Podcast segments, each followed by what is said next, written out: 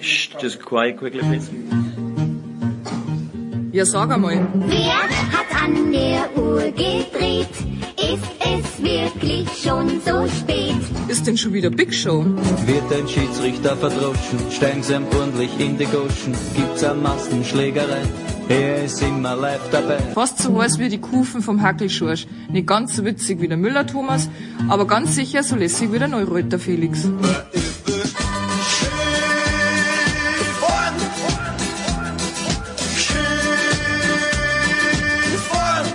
Hockt euch hin, vielleicht ein Weißbier oder zwei und auf jeden Fall ein paar Würst. Mit einem gescheiten Senf dazu.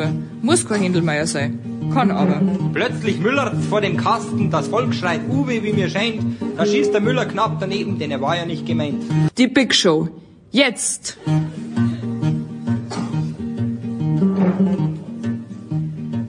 Herrschaften, Big Show 614, also sportradar360.de. Einige Leute haben es getan und äh, die Nachnamen verheimliche ich, aber äh, Daniel zum Beispiel oder Jakob oder Lukas oder Markus, dann haben wir noch einen Erik mit C geschrieben, David, dann Martin, dann Nikolas und auch Tobias haben nämlich von dem freundlichen Angebot Gebrauch gemacht, uns über PayPal ein kleines bisschen zu unterstützen mit unserer minimalen Show, die wir hier jede Woche auf die Beine stellen. Wofür wird das Ganze gebraucht? Ja, für Auphonic, für GEMA. Gebühren, für die Lizenz von Adobe, für die Hosting-Gebühren, für die Skype-Gebühren. Das äh, nehmen wir Unterstützung gerne, entweder auf diesem Wege, wer das möchte, per, per PayPal. Das wäre producer at sportradio360.de, producer mit C geschrieben, producer at sportradio360.de. Wer lieber einen Dauerauftrag einrichtet, auch da gibt es mittlerweile zum Glück sehr viele die uns äh, unterstützen mit kleinen Beträgen, mit mittleren Beträgen. Wir nehmen alles gerne. Dann einfach eine Mail schreiben, gerne auch an producer.sportradio360.de. Ihr bekommt die Kontonummer. So, also Big Show 614 wieder aufgenommen aus den Studios bis auf den letzten Teil. Dazu kommen wir gleich. Es geht los mit Fußball. Sven Heist war beim Champions League Finale in Istanbul. Das ist uns schöne 20 Minuten wert mit dem Sven. Da geht's auch natürlich um das Sportliche, aber auch um das Organisatorische, was ein kleines bisschen schwierig war. Danach zwei Fußballteile mit starkem Österreich-Bezug. Coach Alfred Tatar und Martin Konrad, beide bei Sky Sport Austria auch im Einsatz sind am Start. Dann Handball. Am Wochenende steht, apropos Champions League, stehen steht das Final Four in Köln an. Kielce ist am Start, Barcelona ist am Start, PSG ist am Start, aber vor allen Dingen auch der SC Magdeburg. Annette Sattler wird in der Halle moderieren. Wir erwischen sie im Zug. Da ist die Verbindung nach zehn Minuten ein bisschen zu schwammig geworden. Uwe Sembrau, ganz, ganz stabiles Netz. Uwe wird für der Zone kommentieren. Bei uns äh, schaut er mit Annette auf dieses wunderbare Wochenende vor. Danach Motorsport. Eddie Milke ist quasi schon auf dem Weg zum Sachsenring. Stefan der Voice Heinrich hat die 24 Stunden von Le Mans durchkommentiert. Zu Formel 1 kommt dann Stefan Ehlen dazu.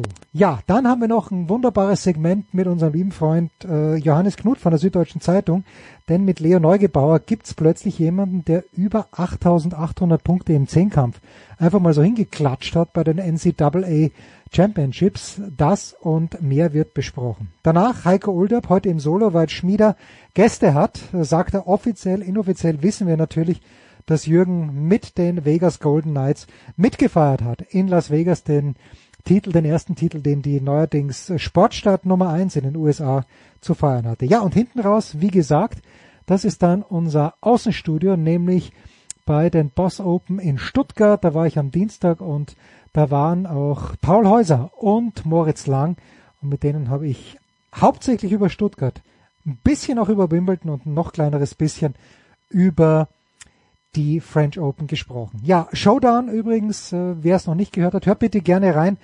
Da habe ich mir schon einige Mühe gegeben und äh, die dritte Folge kommt an diesem Samstag. Die ersten beiden sind auf unserer Seite erhältlich, beziehungsweise überall dort, wie es so schön heißt, wo es Podcasts gibt. Jetzt aber Big Show 614. Und los geht's mit der Big Show 614 und wir hören ihn schon. Er ist wieder zurück aus Istanbul und das schweren Herzens. Sven heißt, für die Süddeutsche Zeitung war er dort unter anderem unterwegs. Grüß dich, Sven. Hallo Jens, guten Tag. Es ist, lass, lass mich vielleicht nicht mit dem Sportlichen beginnen. Wir kommen natürlich gleich, natürlich gleich zum Champions League Finale, ähm, aber ich, ich habe bei dir schon eine gewisse Begeisterung für Istanbul verspürt. Ich habe auch nachgefragt, bevor wir unser Gespräch begonnen haben. Ich habe aber auch den Artikel von Javier Casares in der Süddeutschen Zeitung gelesen, dem alten Berliner. Ich weiß nicht, ob er Javier zugewandert ist oder ob er ursprünglich aus Berlin kommt. Jedenfalls wurde da der Vergleich aufgemacht. Naja, wie in Gottes Namen kann es sein, dass Union Berlin keine Champions League Spiele veranstalten soll und wie kann die UEFA das äh, Champions League Finale in dieses Stadion in Istanbul vergeben, wo es dann doch zumindest für viele Fans logistische Probleme gegeben hat. Wie hast du denn diesen Abend, abgesehen vom Sportlichen, zu dem wir gleich kommen, aber aus logistischer Sicht bewertet?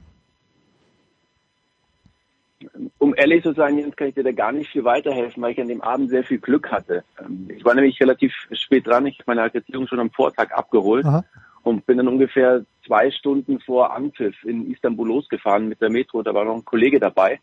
Und zu dieser Zeit waren die Züge mehr oder weniger leer. Ich war total erstaunt und Aha. konnte mir überhaupt keinen Reim drauf machen. Habe mich gefragt, wo die ganzen Leute sind. Denn am Vortag waren die ganzen Metros äh, sozusagen überfüllt im Hauptverkehrs, äh, in der Hauptverkehrsphase.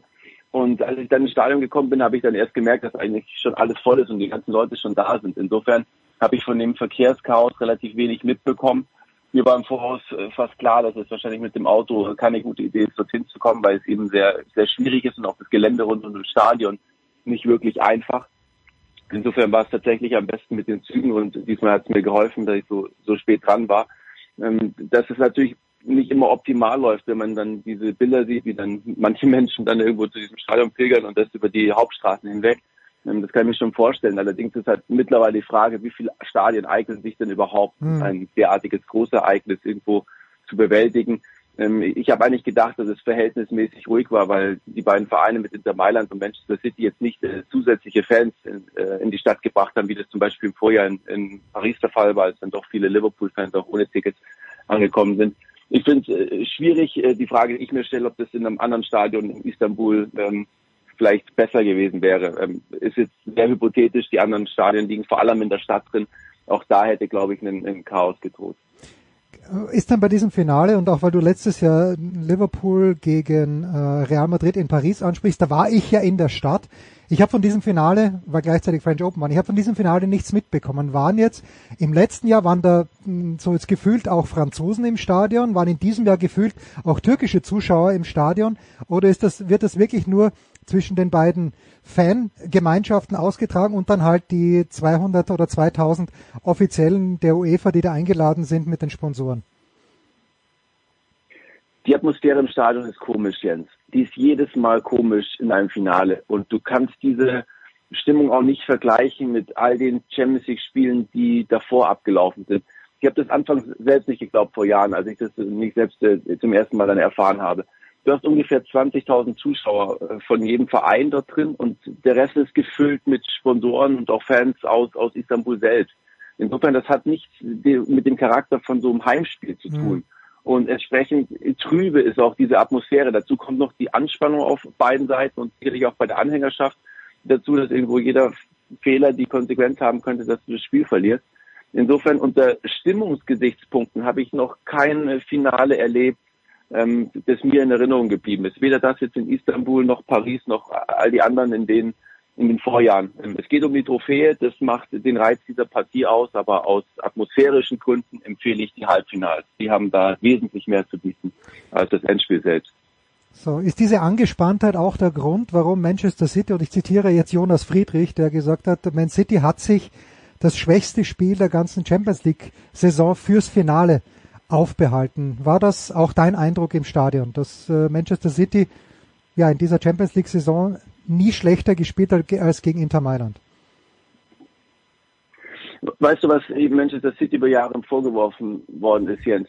Dass sie nicht in der Lage sind, Spiele, in denen sie nicht gut sind, über die Zeit zu retten. Hm. Und genau das haben sie jetzt im Finale hingekriegt. Und deswegen haben sie diesen äh, Pott verdient. Und ich bin nicht dabei, da jetzt mit dem Finger auf die Leistung von Manchester City zu zeigen, weil das hat man eben eingefordert. Und das war immer der Angriffspunkt dieses Vereins. Erinnere dich zurück an das Halbfinale aus in der Vorsaison, als sie nicht in der Lage waren, die letzten fünf Minuten gegen Real Madrid zu überstehen. So, diesmal haben sie es mit Hängen und Würgen hinbekommen. Dass diese Leistung kein Glanzpunkt war, ich glaube, das war offensichtlich. Und das war einerseits der Nervosität geschuldet von den Spielern, aber vor allem auch äh, von Trainer Guardiola, der jetzt seine Mannschaft teilweise auch wieder in, in der Defensive und auch in der, in der Struktur bis zur Unkenntlichkeit umformiert hat, um dieses ganz, ganz schwierige Inter Mailand irgendwie mhm. zu knacken. Ich glaube, in einem Finale ist es besser, lass deine Mannschaft so spielen, wie sie die ganze Saison gespielt hat. Das hat City nicht gemacht. Ähm, dadurch waren sie schon verunsichert. Dann kommt noch die nervliche Belastung hinzu. Insofern ist es ein Wunder, dass sie dieses Finale überhaupt gewonnen haben. Allerdings, wenn du das, die Saison beziehst, ist es verdient. Und wenn du dann noch die Vorsaisons mit reinnimmst, ist es hochverdient. Du hast Manchester City extrem oft gesehen, auch live gesehen in diesem Jahr. Wie merkt man da sofort einen Bruch, wenn eben genau das passiert, was nicht passieren darf bei Manchester City, wenn Kevin De Bruyne raus muss? Jens, äh, ich glaube, Kevin De Bruyne war nicht der Faktor in diesem Finale, weil schon diese ersten Minuten mit ihm alles andere als ähm, homogen waren. Hm. Auf jedem war diese Anspannung zu, zu, zu spüren, bei jedem. Und ich habe sogar den Eindruck gehabt, dass mit Phil Foden Manchester City ein belebendes Element hatte, weil auch Kevin De Bruyne unglaublich gefangen war von dem Moment. Auch er hat die Champions League bis dahin noch nie gewonnen gehabt. Ähm, insofern die Last, die er getragen hat, die war nicht unerheblich. Dazu die Erinnerungen an, an das Champions League Finale 2001, äh, 2021, als er verletzt raus musste. Dann anschließend die Europameisterschaft, als er auch verletzt raus musste im Spiel gegen Portugal. Das hat er natürlich auch im Hinterkopf. Und äh, jetzt wieder diese bittere Verletzung. Ich möchte mir nicht ausmalen, wie er sich gefühlt hätte, wenn das verloren gegangen wäre. Mein Eindruck war, dass mit Phil Foden jemand reinkam, der sich weniger Gedanken um diesen Anlass gemacht hat. Foden ist jung, er hat noch etliche Jahre vor sich, um diese Champions League zu gewinnen. Insofern halte ich in diesem Spiel speziell die Verletzung von Kevin De Bruyne für gar nicht mal so schwerwiegend für Manchester City, weil mit Foden was reinkam, was sie davor nicht hatten. Nächster Faktor, der kein Faktor war, vielleicht die letzten Wochen schon kein Faktor war. Erling Haaland hat Rekorde gebrochen in England in diesem Jahr, hat aber die letzten Wochen zumindest hat er keine Tore geschossen. Ja, inwieweit er wichtig war für die Mannschaft, vermag ich nicht zu beurteilen. Ich lese nur die Statistiken, aber als es wirklich, als es, als, na, als es wirklich jetzt drauf angekommen ist, auch gegen Manchester United, da trifft Gündogan zweimal. Äh, jetzt hat er hier in der ersten Halbzeit eine gute Chance gehabt, die ja, wo, wo man vielleicht hätte etwas mehr draus machen können. Geschenkt, Manchester City hat gewonnen. Wie siehst du Erling Haaland, gerade in den letzten Wochen? Das spricht für, für dich, Jens, dass du ihn ansprichst, weil mir ist er teilweise dann zu sehr hochgeflogen in dieser Saison. Die, die Torquoten, die er hat, die sind unglaublich gut und da gibt es keinerlei Einwände und dass er in seinem Alter einer der absoluten Vorzeigestürmer, jeder, der ihm zuguckt. Nichtsdestotrotz, es gibt noch etliche Punkte, an denen sich auch ein Erling Haaland verbessern kann. Und zwischenzeitlich hattest du den Eindruck, dass er der Himmelstürmer ist und, und das komplette Paket. Und ich würde mir nicht nur die Statistiken der letzten Wochen angucken, sondern wenn man sich die von der gesamten Saison anschaut und wirklich sieht, welche entscheidenden Tore in entscheidenden Spielen hat er geschossen und vor allem gegen diese Vereine, die, die vermeintlich die schwierigsten sind, dann wirst du nicht viele finden. Und genau das ist der Punkt, den man sich schon in Erinnerung rufen muss, weil ich glaube, da steckt das äh, Potenzial von ihm eben drin. Er hatte gegen, gegen Inter Mailand keinen Zugang zu diesem Spiel. Er hatte schon in den Halbfinals gegen Real Madrid mhm. kaum Zugang zu den Spielen und da gab es auch andere. Und, und, du siehst halt, dass äh, wenn Vereine ähm, relativ tief verteidigen und die dadurch nicht die Möglichkeit geben, in freie Räume hineinzusprinten, dass ihm eben ein Teil seines Spiels wegbricht. Und dann geht es eben darum, lasse ich mich fallen und hole den Ball ab und, und verteile ihn und kombiniere mit. Und da tut er sich schwer. Da stößt er tatsächlich an Grenzen. Ich sage nicht, dass er nicht das in den nächsten Jahren dazulernen kann oder nicht, dass er das trotzdem verdient, in, in dieser Startaufstellung äh, zu spielen, weil er sicherlich auch dem, dem Gegner immer wieder ein, zwei Spieler abnimmt, die sich um ihn kümmern müssen. Aber ähm, er ist dann eben ausrechenbar in seiner Spielanlage und das hat Ex äh, Inter Mailand exzellent verteidigt und das war eben dann auch ein Grund, warum auf einmal die Torgefahr von Manchester City stark abgenommen hat. Ein Spieler, den ich äh, immer gerne feiere, aber ich fand auch bei ihm hat man die Anspannung gemerkt und warum auch nicht. Er hat die Champions League auch bis zum Samstag noch nie gewonnen hat, war Ilkay Gündogan. Jetzt, äh, wenn du vielleicht zwei, drei Sätze sagen magst zu seinem Spiel am Samstag und nur in deiner Glaskugel, in deiner ganz persönlichen, war das das letzte Spiel, das Gündogan für Manchester City gespielt hat? Ich hatte immer schon die Vermutung, dass er seine Entscheidung vom Champions League Finale abhängig macht. Und ähm, dem Gespür würde ich jetzt folgen. Ich glaube, dass wenn das Finale verloren gegangen wäre, dann hätte Ilkay Gündogan eventuell gesagt, den Henkelpott, den will ich doch unbedingt. Mhm. Also komm, dann unterschreibe ich nochmal ein Ja, weil die Chance, das Ding mit Manchester City zu gewinnen, einfach am realistischsten sind. Ähm, nachdem er jetzt mit Manchester City wirklich alles gewonnen hat, äh, sogar das historische äh, Triple, frage ich mich, was er mit diesem Verein noch erreichen möchte. Gibt es jemals einen besseren Zeitpunkt, um einen Club zu verlassen als jetzt? Ich mag zu sagen, nein. Insofern, ich würde ihm dazu tendieren, wirklich tatsächlich diese neue Herausforderung anzunehmen. Ist ja immer einer, der die, der die sucht und nochmal die Gelegenheit mitzunehmen, einen lukrativen Vertrag vielleicht im Ausland zu unterschreiben. Für ihn geht es um die Abwägung, ähm, bleibe ich bei dem, was ich habe. Ich bin hoch angesehen in Manchester, ähm, habe hab den Trainer hinter mir, die Spielweise passt ideal oder beweise ich mich auf andere Ebenen nochmal neu. Ich glaube auch, Jens, dass die Saison richtig Kraft gekostet hatte bei, bei Ilkay. Und das wird er nicht jetzt merken, sondern erst in den kommenden Wochen. Und auch diese ganze Anspannung, die dann von einem abfällt. Und du weißt genau, wie Manchester City tickt. Das ist die Eliteschule des Fußballs. Wenn die neue Saison im August losgeht, dann wird von dir wieder Perfektion erwartet. Ähm, kann Ilkay das nochmal leisten nach all diesen kräftezehren Jahren? Will er das überhaupt leisten? Ich glaube, genau diese Fragen stellt er sich und die Antwort wird er uns dann in den nächsten Tagen mitteilen. Dass mich das persönlich für ihn freut, den Pokal zu gewinnen, ich glaube, das ist unstrittig, weil er einfach ein feiner Kerl ist und ähm, nach all den Erfahrungen, die er gemacht hat in den Vorjahren, wo er viel verloren hat, so die Nerven zu bewahren, vermutlich als einziger Spieler seines Teams. Chapeau, diesen Port, den hat er wirklich verdient. Ja, also ich würde ihn unheimlich gerne in Barcelona sehen, aber ich, es ist ja nicht so, dass der dorthin kommt und dann gleich so die Fäden zieht, wie er sie jetzt in Manchester City gezogen hat. Ich weiß, dass die BVB-Fans auch nichts dagegen hätten, warum auch, wenn er zurückkäme. Aber na mal schauen. Eine Personalie vielleicht noch zu ähm, und zu Manchester City, weil ich ihn immer so ein bisschen unterschätzt habe. Aber je mehr ich ihm zuschaue, auch in den letzten Wochen, umso mehr gefällt er mir, nämlich Bernardo Silva der ja überlegt, möglicherweise nach Paris zu gehen. Also da scheint es wohl ein Angebot zu geben. Ähm, ist das ein Puzzlestück, das Pep Guardiola einfach ersetzen könnte oder ist er doch wichtiger, als man gemeinhin annimmt? Ich glaube, er hat eine Flexibilität, die es schwierig macht, ihn zu ersetzen, weil Bernardo Silva ist ja nicht nur der Spieler, der dir irgendwo als Außenstürmer helfen kann, sondern du kannst ihn genauso im offensiven Mittelfeld einsetzen, genauso im defensiven Mittelfeld, wenn es sein muss. Auch während des Spiels kannst du ihn äh, ständig auf unterschiedlichen Positionen bringen. Darin sehe ich den, den großen Wert äh, dieses Spielers. Und der hat halt dieses unglaublich gute Gefühl dafür, wann er ins Tripling geht und wann es besser ist, den Ball abzuspielen. Und du weißt ja, dass Pep Guardiola wenig mehr verachtet als Ballverluste. Und diese Ballverluste hast du halt bei Bernardo Silva halt nicht, weil er eben dieses Gespür besitzt. Ich glaube, es stellt sich generell die Frage, wie sich diese City-Mannschaft jetzt aufstellt. Ähm, du weißt, keiner hatte davor die Champions League gewonnen. Jetzt auf einmal haben sie sie alle gewonnen. Und jetzt stellt sich schon, äh, finde ich, für jeden Einzelnen die Frage, bleibe ich weiter bei Manchester City? Halten sie die Mannschaft zusammen, um dann vielleicht noch mehrere Titel zu gewinnen? Oder spüren sie, dass das jetzt so viel Kraft gekostet hat, dass es dringend äh, auch äh, neue Energie von außen benötigt. Ähm, jeder Spieler muss dann auch für sich selbst äh, so ein bisschen beantworten, ähm, ob er sich das weiter antun kann. Nicht, äh, nicht nur physisch, sondern auch mental. Ich, ich glaube, dass es eben sehr viel Kraft gekostet hat. Ähm, City hat bislang immer jede Saison sich angemessen verstärkt, um eben auch in dieser Mannschaft weiter den Konkurrenzkampf hochzuhalten. Ich denke, das wird dieses Mal wieder passieren und, und dann äh, werden wir eben sehen, ob jeder wieder bereit ist, sich diesem neuen Konkurrenzdruck zu stellen oder ob vielleicht der eine oder andere sagt, Mensch, es mag vielleicht auch eine Liga geben, äh, wo es leichter ist, jede Woche in der Startelf zu stehen.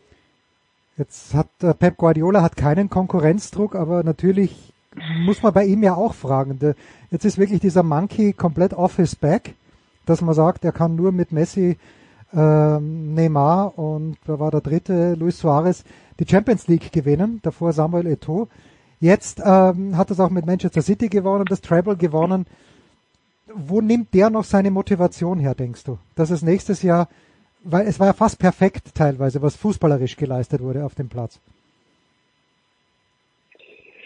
Für mich nimmt Pep Guardiola seine Motivation aus der Freude, diese Mannschaft trainieren zu können. Hm. Und das nehme ich ihm total ab.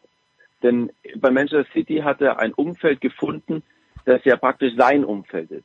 Das hat er so zusammengestellt mit, mit seinen alten Weggefährten aus Barcelona, mit einem Verein, der ihn nicht in Frage stellt, mit einem Club, der auch seine Entscheidungen nicht, nicht überlegt. So ein Pep Guardiola sagt, ich brauche den Spieler, er kriegt den Spieler. Pep Guardiola sagt, ich brauche den nicht mehr, okay, dann spielt er auch nicht mehr für Manchester City. Er kann dort tun und lassen, was er möchte, aufgrund seiner Verdienste, aufgrund äh, seines Wissens über dieses Spiel so sich eine Mannschaft oder einen Verein zusammenstellen zu können, ist, glaube ich, einzigartig im europäischen Fußball. Und da fällt mir jetzt auch kein Verein ein, äh, wo er das nochmal ähnlich haben könnte. Insofern ist es für mich sehr nachvollziehbar, dass er bei Manchester City bislang äh, so, so lange ausgehalten hat. Und ich sehe auch keinen Grund, warum er für sich jetzt die Entscheidung treffen sollte, ich möchte nicht mehr. Irgendwann wird es sicherlich an die Substanz gehen, dann äh, wird das Kraft kosten, dann wird er für sich entscheiden, jetzt möchte ich nicht mehr. Aber solange er noch die Energie besitzt, äh, wird es an der Freude an diesem Job nicht mangeln. Denn den hat er in Manchester so, wie er ihn aus meiner Sicht nirgendwo anders mehr finden wird. Kleiner Schlenker nochmal zurück nach Istanbul, weil ich denke schon, dass wir den unterlegenen Finalisten auch ein kleines bisschen würdigen dürfen. Sven, äh, man darf, ich meine, Lukaku steht da in der, in der Kopfballbahn und äh, verhindert so das 1 zu 1 natürlich komplett unabsichtlich, aber hat, hat natürlich auch sehr, sehr unglücklich dabei ausgeschaut. Äh, mich hat Inter dann schon überrascht. Es wäre nicht unverdient gewesen, finde ich, wenn sie in, zumindest in die Verlängerung gekommen wären. Äh, Gott behüte, wenn sie in Führung gegangen wären, ob Man City dann wirklich in der Lage gewesen wäre, das zu drehen. Wie hat dir Inter Mailand gefallen am Samstagabend?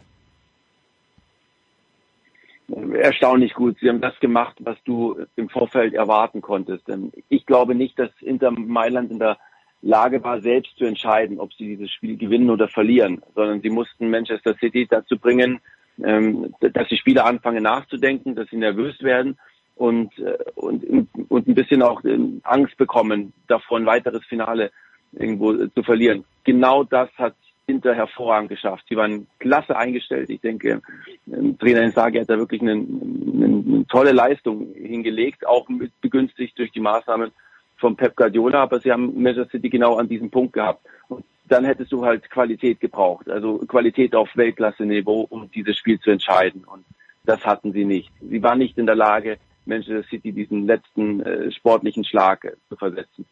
Ich glaube, dass es den Spielern sehr, sehr wehgetan hat, weil sie sind nicht mit der Erwartung dahin gefahren, äh, wirklich was ausrichten zu können. Das, das Finale war ja eigentlich schon davor entschieden. Und wenn dieses äh, Endspiel 3-4-0 für Manchester ausgeht, ich glaube, das hätten die Interspieler akzeptiert. Okay, es war eine großartige Saison und, und basta. So. Nur wenn du jetzt auf einmal siehst, dass sie so nah dran waren, dann glaube ich, äh, tut es ganz besonders weh. Und natürlich äh, stellvertretend für Romelu Lukaku, der das nicht nur im Finale erlebt hat, sondern halt auch schon ein paar Monate zuvor, als er für Belgien hochkarätige Chancen teilweise auf äh, groteske Art vergeben hat. Ich glaube, das wird nachhalten und diese Chance äh, wird Inter so schnell nicht mehr bekommen, den Henkelpott zu gewinnen. So, dann lass uns bitte schließen noch mit äh, einem kurzen, aber feinen Überblick über die Spitzenvereine. Also wir wollen natürlich nicht jeden einzelnen durchgehen, aber nur, lass mich so fragen. Welcher Spitzenverein in der Premier League tut am dringendsten Not, wirklich seine Mannschaft über diesen Sommer zu verändern? Und äh, hast du verstanden, dass vor, vor ein paar Tagen äh, die Meldung rauskam, dass Jörg Schmatke bei Borussia Mönchengladbach was machen soll? Ich dachte, er wäre in Liverpool. Das hat mich ein bisschen verwirrt. Äh, das müssen wir auch nicht konkreter besprechen, aber welcher, welcher Top-Club in England muss am meisten tun, um im nächsten Jahr wieder top, top, top zu sein?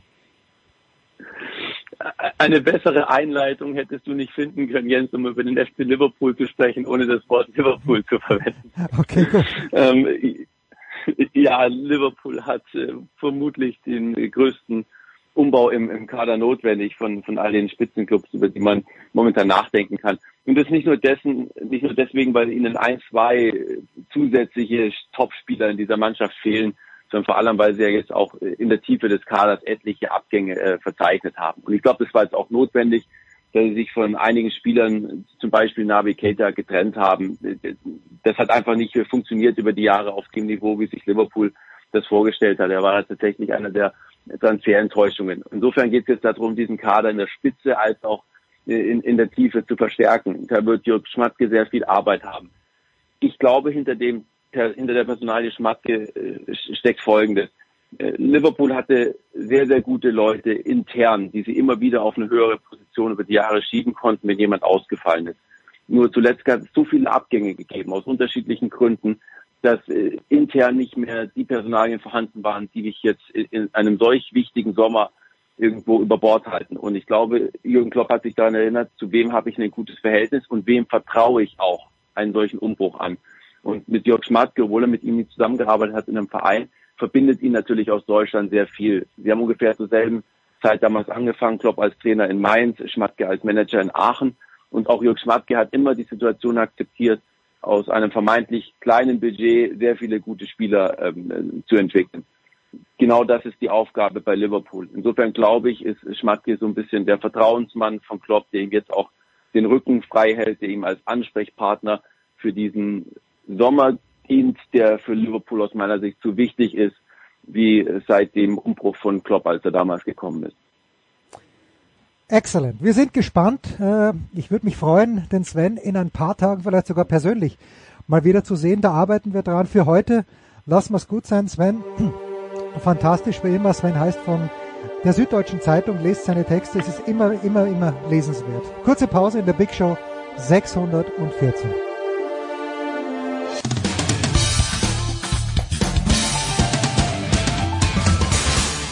Hallo, hier ist Hagen Stamm und ihr hört Sportradio 360. Sportradio 360, die Big Show 614 geht weiter mit Fußball, mit einem fantastischen Duo. Das ist zum einen von Sky Sport Austria Martin Konrad. Servus Martin. Servus, hallo. Und das ist Alfred Tata, der Coach, der Philosoph. Servus Alfred. Grüß dich Jens. Ja, der Alfred und der Martin äh, haben ja auch mitgewirkt in unserem Showdown-Projekt. Der dritte Teil geht an diesem Wochenende online. Martin hat dazu mit Hans Krankel gesprochen und Alfred hat über Hans Krankel sinngemäß gesagt, im Wortlaut habe ich es nicht mehr ganz genau, dass Hans Krankel zu seiner Zeit, zu jener Zeit ein ganz, ganz herausragender Stürmer war, äh, mit ganz besonderen Qualitäten diese besonderen Qualitäten, Alfred, äh, wem würdest du Hans Krankel Qualitäten im Jahr 2023 zubilligen? Niemandem. Warum? Nicht einmal Warum? Warum? Was hat der Krankel nein, gekonnt? Nein, nein, Was hat ihn so besonders gemacht? Hans Krankel war insofern besonders, weil zu seiner Zeit war das Fußballspiel ja noch anders als heute. Der Hans Krankel war in 90 Minuten vielleicht dreimal zu sehen und bei diesen dreimal hat er gejubelt. Großartige Effizienz. Nie eingebunden gewesen ins Kombinationsspiel. Die Regenwürmer zertrampelt, Grasbüschel niedergetreten. Aber im entscheidenden Moment, patsch, patsch, patsch, dreimal Kranke. Das geht heute nicht mehr. Patsch, patsch, patsch. Erling Haaland äh, scheint mir dieses Patsch, Patsch, Patsch, auch wenn ihn Alfred erwähnt hat und weil er kein Krankel ist, Martin ein bisschen verloren zu haben in den letzten Wochen. Und äh, wir haben ihn in Salzburg gesehen, wo er auch über ein paar Wochen dann einmal nicht getroffen hat. Also ich weiß noch, ein Kumpel von mir, der Peter Hofbauer, war in Graz, äh, da haben sie gegen Sturm gespielt und da hat er, glaube ich, achtmal übers Tor geschossen. Aus äh, aussichtsreicher Position. Ist Haaland für dich schon ein bisschen entschlüsselt, Martin? Äh, ja, also das ist so eine Geschichte, das gibt's bei jedem großen Stürmer, höre ich dann immer, wenn der dreimal hintereinander nicht trifft, dann spricht man von einer Krise. Ich finde das immer etwas übertrieben. Bei anderen erwartet man sich's nicht. Das heißt, bei anderen, bei den meisten erwartet man sich's nicht. Und dann gibt's halt ein paar Ausnahmespieler, die unglaubliche Zahlen haben und wenn die dann einmal nicht treffen oder ein paar Spiele in Folge nicht treffen, dann heißt es gleich, die haben ein Problem. Also ja, man könnte auch sagen, er hätte mit zum Beispiel im Champions League Finale Minute 27, wenn er den, den trifft, ne, dann sagen alle, der Haaland, ne, bringt Manchester City die, den ersten Titel in der Clubgeschichte. Ähm, da hat halt der Torhüter gehalten und ja, also ich finde das immer sehr, sehr also wenn er jetzt äh, die nächsten äh, 25 Spiele nicht trifft, dann würde ich sagen, ja, dann stimme ich zu. Okay. Er ist entschlüsselt. Wir, wir sprechen im Jänner wieder, nach den nächsten genau. 25 Spielen, dann schauen wir uns das einmal an. Jetzt hast du, Alfred, das wunderschöne Wort Effizienz äh, auf, aufs Tableau gebracht. Ich habe gestern Abend dann doch recht absichtlich äh, bei der Zone mal vorbeigeschaut, habe mir die zweite Halbzeit angeschaut zwischen den Niederlanden und Kroatien. Ich weiß, ihr beide habt das nicht gesehen, aber jetzt ganz generell, wenn man sich die Kroaten anschaut, dann denke ich mir, Alfred, äh, A, darf man das überhaupt mit Österreich vergleichen? Das ist die erste Frage. B, haben die Kroaten, die bei großen Turnieren ja immer unfassbar erfolgreich sind, gestern haben sie 4 zu 2 gewonnen nach Verlängerung, haben die für sich ein System gefunden, das perfekt passt und haben wir so ein System eben nicht? Also die Kroaten sind ja verglichen mit der Einwohnerzahl von Österreich, glaube ich, die haben drei Millionen ungefähr, wenn mich nicht alles täuscht. Also weniger als die Hälfte der Bewohner von Österreich und von Deutschland rede ich gar nicht. So, trotzdem bringen die Jahr für Jahr Spieler heraus, die dann in ganz Europa bei großen Clubs mitspielen. Wenn ich jetzt an Modric denke, einer, der seit fast 20 Jahren eigentlich auf höchstem Niveau mit agiert, heißt für mich, dort ist ein besonderes ähm, Gen vorhanden, nämlich äh, aus einem geringen Pool eine hohe Anzahl an guten Spielern herauszubringen. Also Stichwort höchste Effizienz, was die Rekrutierung von Topspielern betrifft. Und das ist bemerkenswert. Und da muss man sich äh, als Deutschland, als Österreich, als Frankreich und so weiter die Frage stellen, wie ist das möglich, dass die mit so einem kleinen ähm, Reservoir an Spielern so einen hohen Output haben. Und ich glaube, da hat noch niemand nachgedacht, wäre es einmal lobenswert. Ja, da würde ich aber ergänzen, Alfred, da hast du natürlich recht. Es ist beachtlich, was da seit ähm, knapp oder rund 30 Jahren, seitdem Kroatien wieder ein unabhängiger Staat ist, passiert. Auf der anderen Seite muss man schon auch dazu sagen, es sind natürlich auch viele Spieler, äh, die woanders geboren sind, die dann sich für die kroatische Nationalmannschaft entschieden haben. Geht in Österreich los, Kovacic, Linz, Sucic, der noch verletzt ist, äh, auch geboren in Österreich und dann entscheiden sie sich halt alle zwischen, zwischen 10 und, und, und 15 oder 17, auch natürlich nach Rücksprache mit den kroatischen äh, Fußballverantwortlichen äh, für Team Kroatien oder früher Berisic, Schweiz geboren und, und, und. Also ich will damit nur sagen, es ist, da gibt es natürlich auch sehr viele Menschen, die das Land in der, oder die Eltern von diesen Spielern das Land in den, in den 80er, 90er Jahren verlassen haben und dann sich aber eben die Kinder sehr wohl wieder äh, für das Land der Eltern oder der Großeltern entscheiden. Ist das aber vom System, das mag so sein. Ja, äh, ist das vom System her trotzdem auch, ist das eine Frage der Trainer? Denkst du, äh, vielleicht Martin, äh, die Kroaten auf der anderen Seite schauen wir in andere Sportarten, im Tennis, immer in der erweiterten Weltspitze. Äh, gut, äh, bei, bei den Männern ein bisschen schwierig. Da war Cilic der Letzte, der wirklich einen Grand Slam gewonnen hat, 2014 in New York. Aber ich bin schon sehr fasziniert von diesem Land oder vom sportlichen Output. Bei den Skifahrern mischen sie auch so ein kleines bisschen mit. Äh, der Alfred spricht ein Gen an. Also ich, ich wohne hier in München, das Bayern-Gen ist ja verloren gegangen, obwohl sie Meister geworden sind. Aber, ah, jetzt kommt's wieder, jetzt kommt's wieder, jetzt kommt das Kompetenzteam und das ah, ja, entscheidet jetzt ja, ausschließlich ja, richtig. Ja, ja, es wird auch wurscht sein, weil das ist ja das Schöne an den Bayern, die können sich Fehler ja leisten, finanziell. Der BVB kann sich keine Fehler leisten und, und Leipzig auch nicht.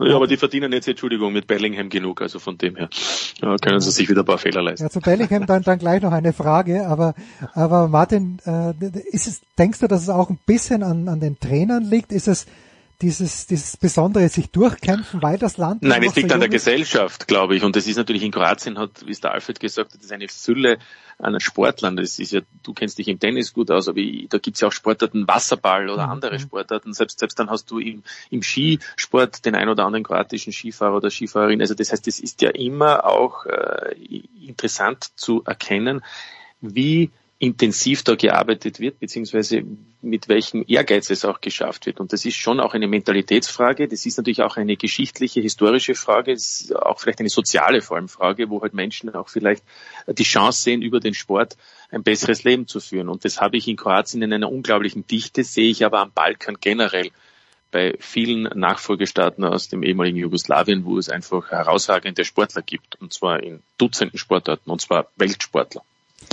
Jetzt habe ich äh, gestern mir das wirklich genau angeschaut und du hast Luka Modric erwähnt, Alfred.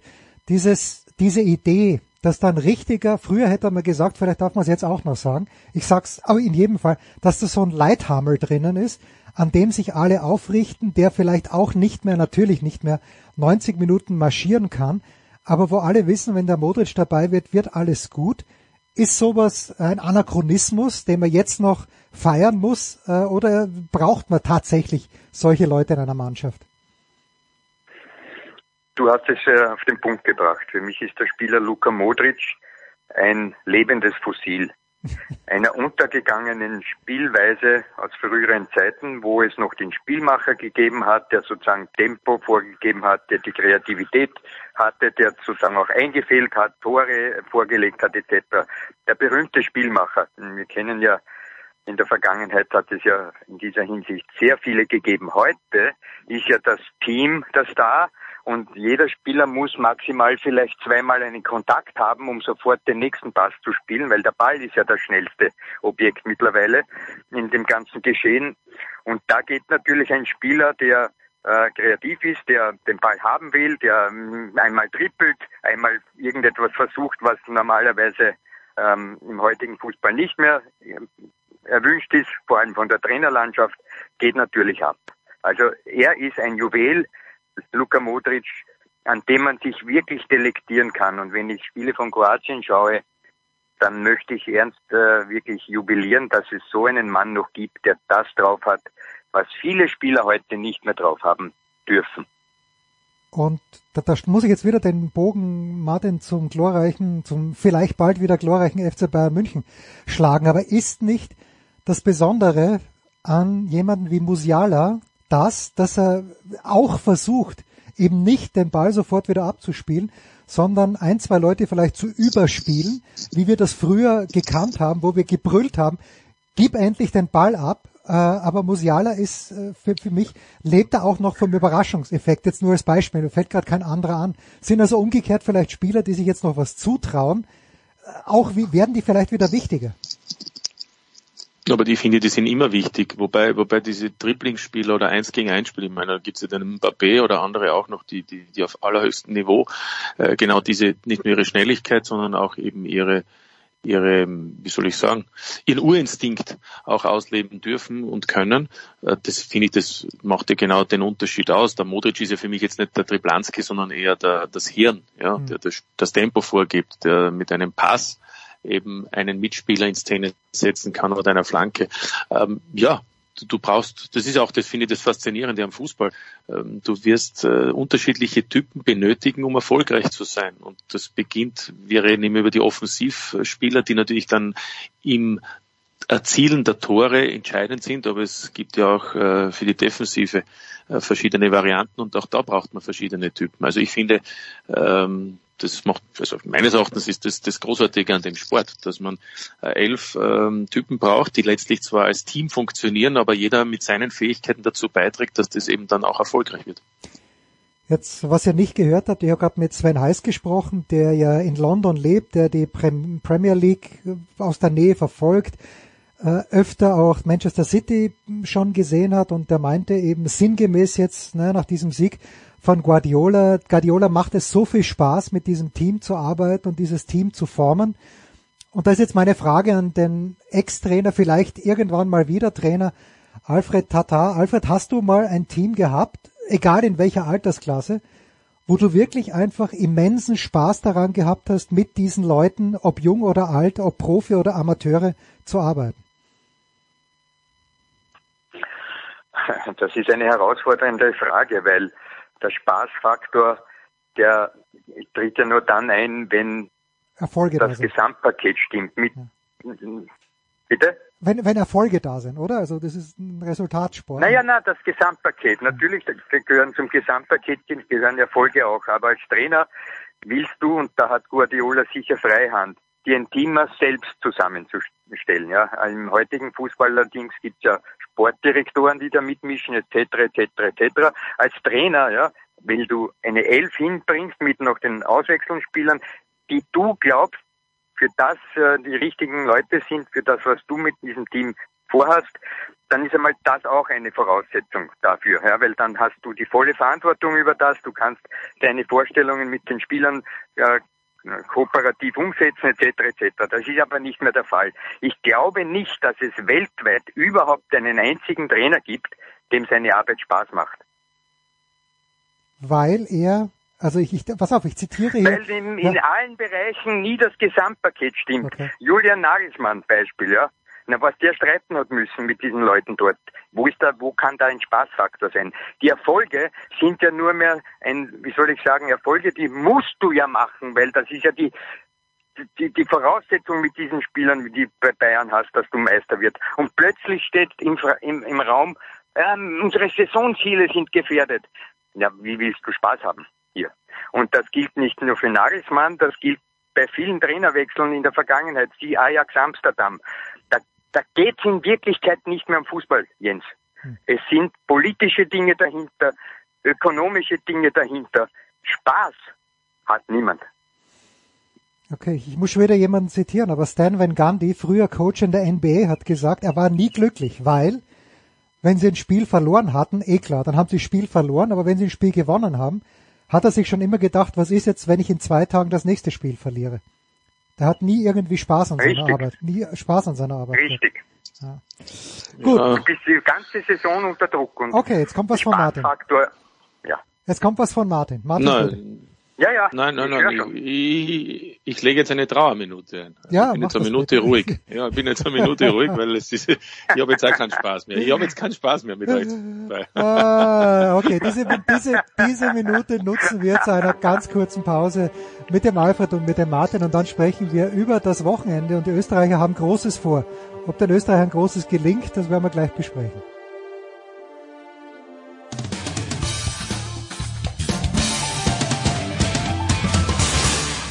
Hier ist Nils Giffey und ihr hört Sportradio 360. Ja, weiter geht's in der Big Show 614 mit Martin Konrad und Alfred Tatar. Und ich habe am vergangenen Wochenende natürlich das Champions League Finale gesehen, äh, Alfred, und dann auf, ich habe es auf der Zone angeschaut und dann muss Kevin De Bruyne raus.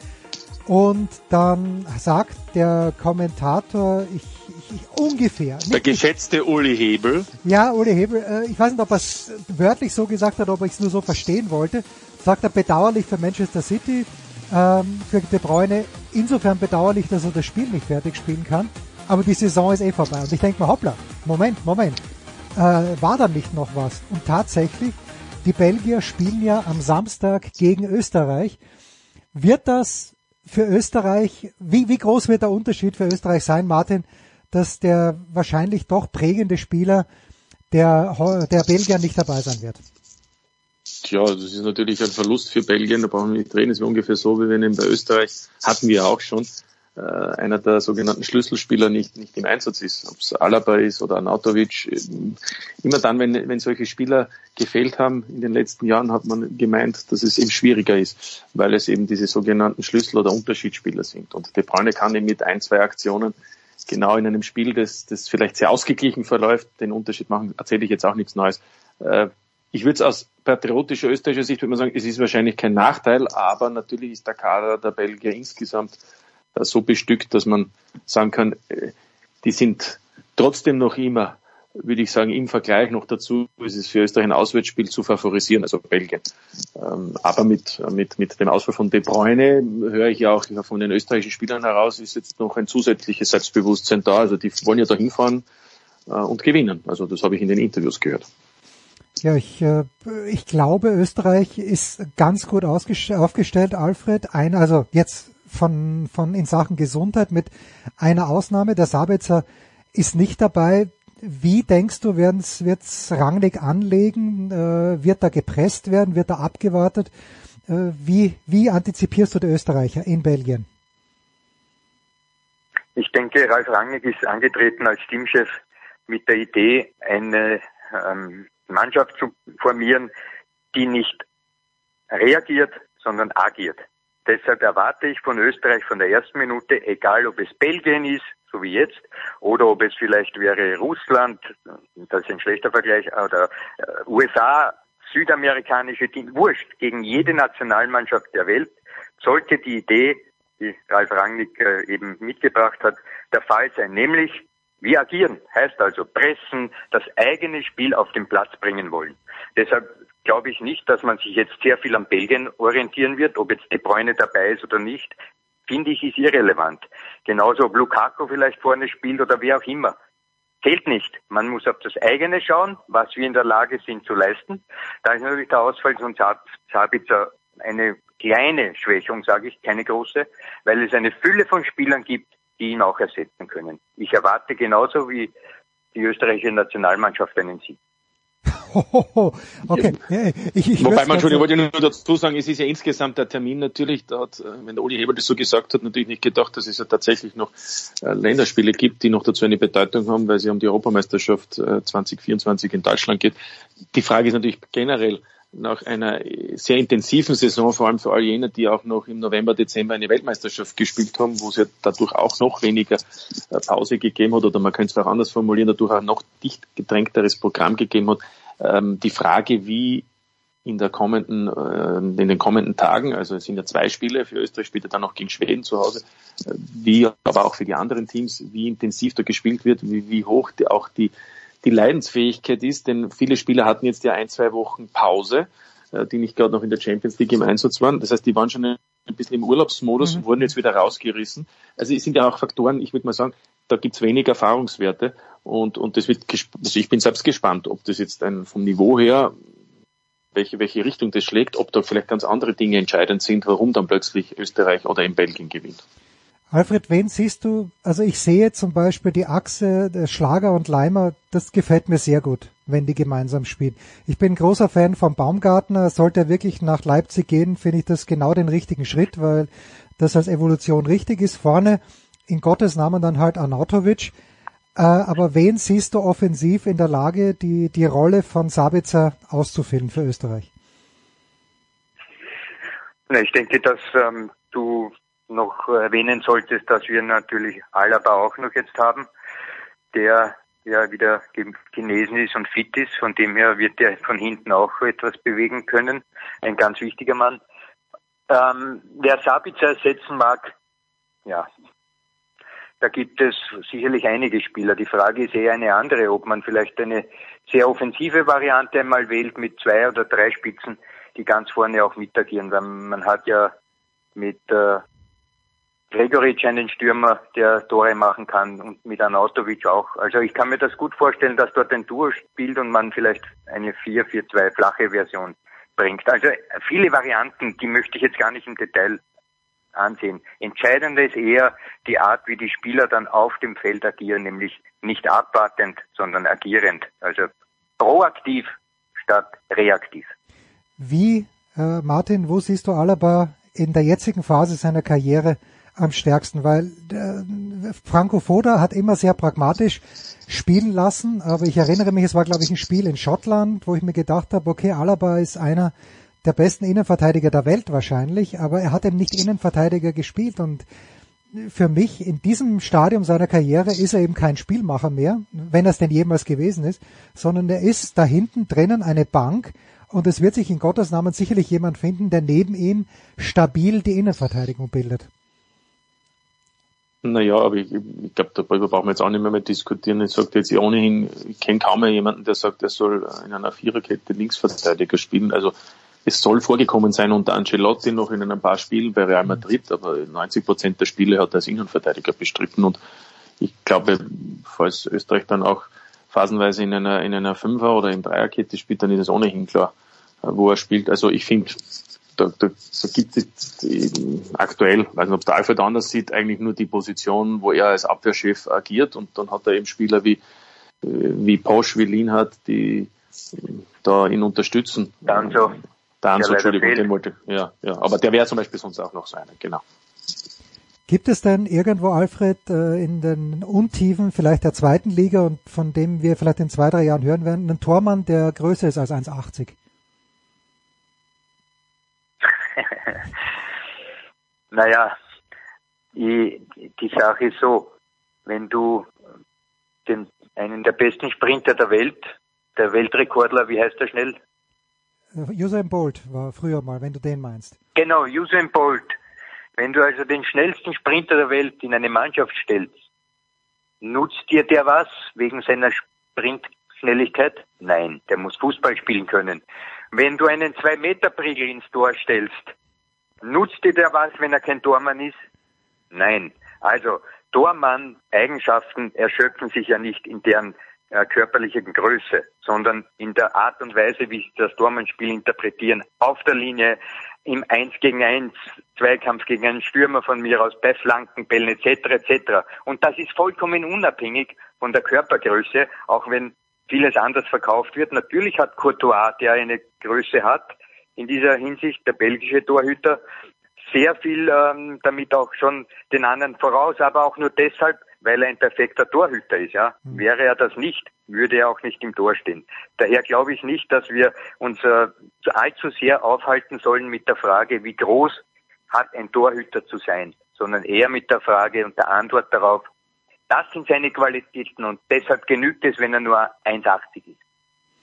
Gut, ja, wir haben ja schon hier an dieser Stelle öfter über Alex Manninger gesprochen. Ich glaube, Martin, du hast dann gesagt, na, Manninger äh, ist dann öfter auch an seinen Nerven gescheitert, wenn ich mich da richtig Ge erinnere. Ja, genau, genau, genau. Also ich, ich finde auch, also wir diskutieren, der Alfred und ich und auch andere Kollegen immer wieder über die, über die Torhüter in der österreichischen Nationalmannschaft. Ähm, und, und dann kommt oft diese verklärende, ähm, die, der verklärende Zugang, dass es eben im, im, im letzten Jahrhundert Torhüter gegeben hat, die, die vielleicht alles andere überstrahlt haben oder alle anderen und dadurch äh, auch, auch dementsprechend viele Einsätze hatten. Ich glaube aber am Ende des Tages, aktuell gibt es viele sehr gute österreichische Torhüter.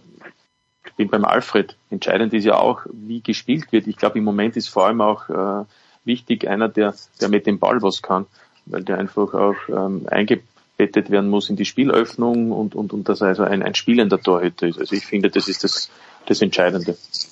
Friedel Concilia war, glaube ich, gar nicht einmal so groß, wenn ich mich richtig erinnere. Ja, ja, war natürlich eine andere Zeit, da durfte man noch rückpassen ja. und, und der hat dann den Ball herrlich mit der Hand aufgenommen. Also es war dann schon noch ein bisschen ein, ein anderes Spiel, ja. ja.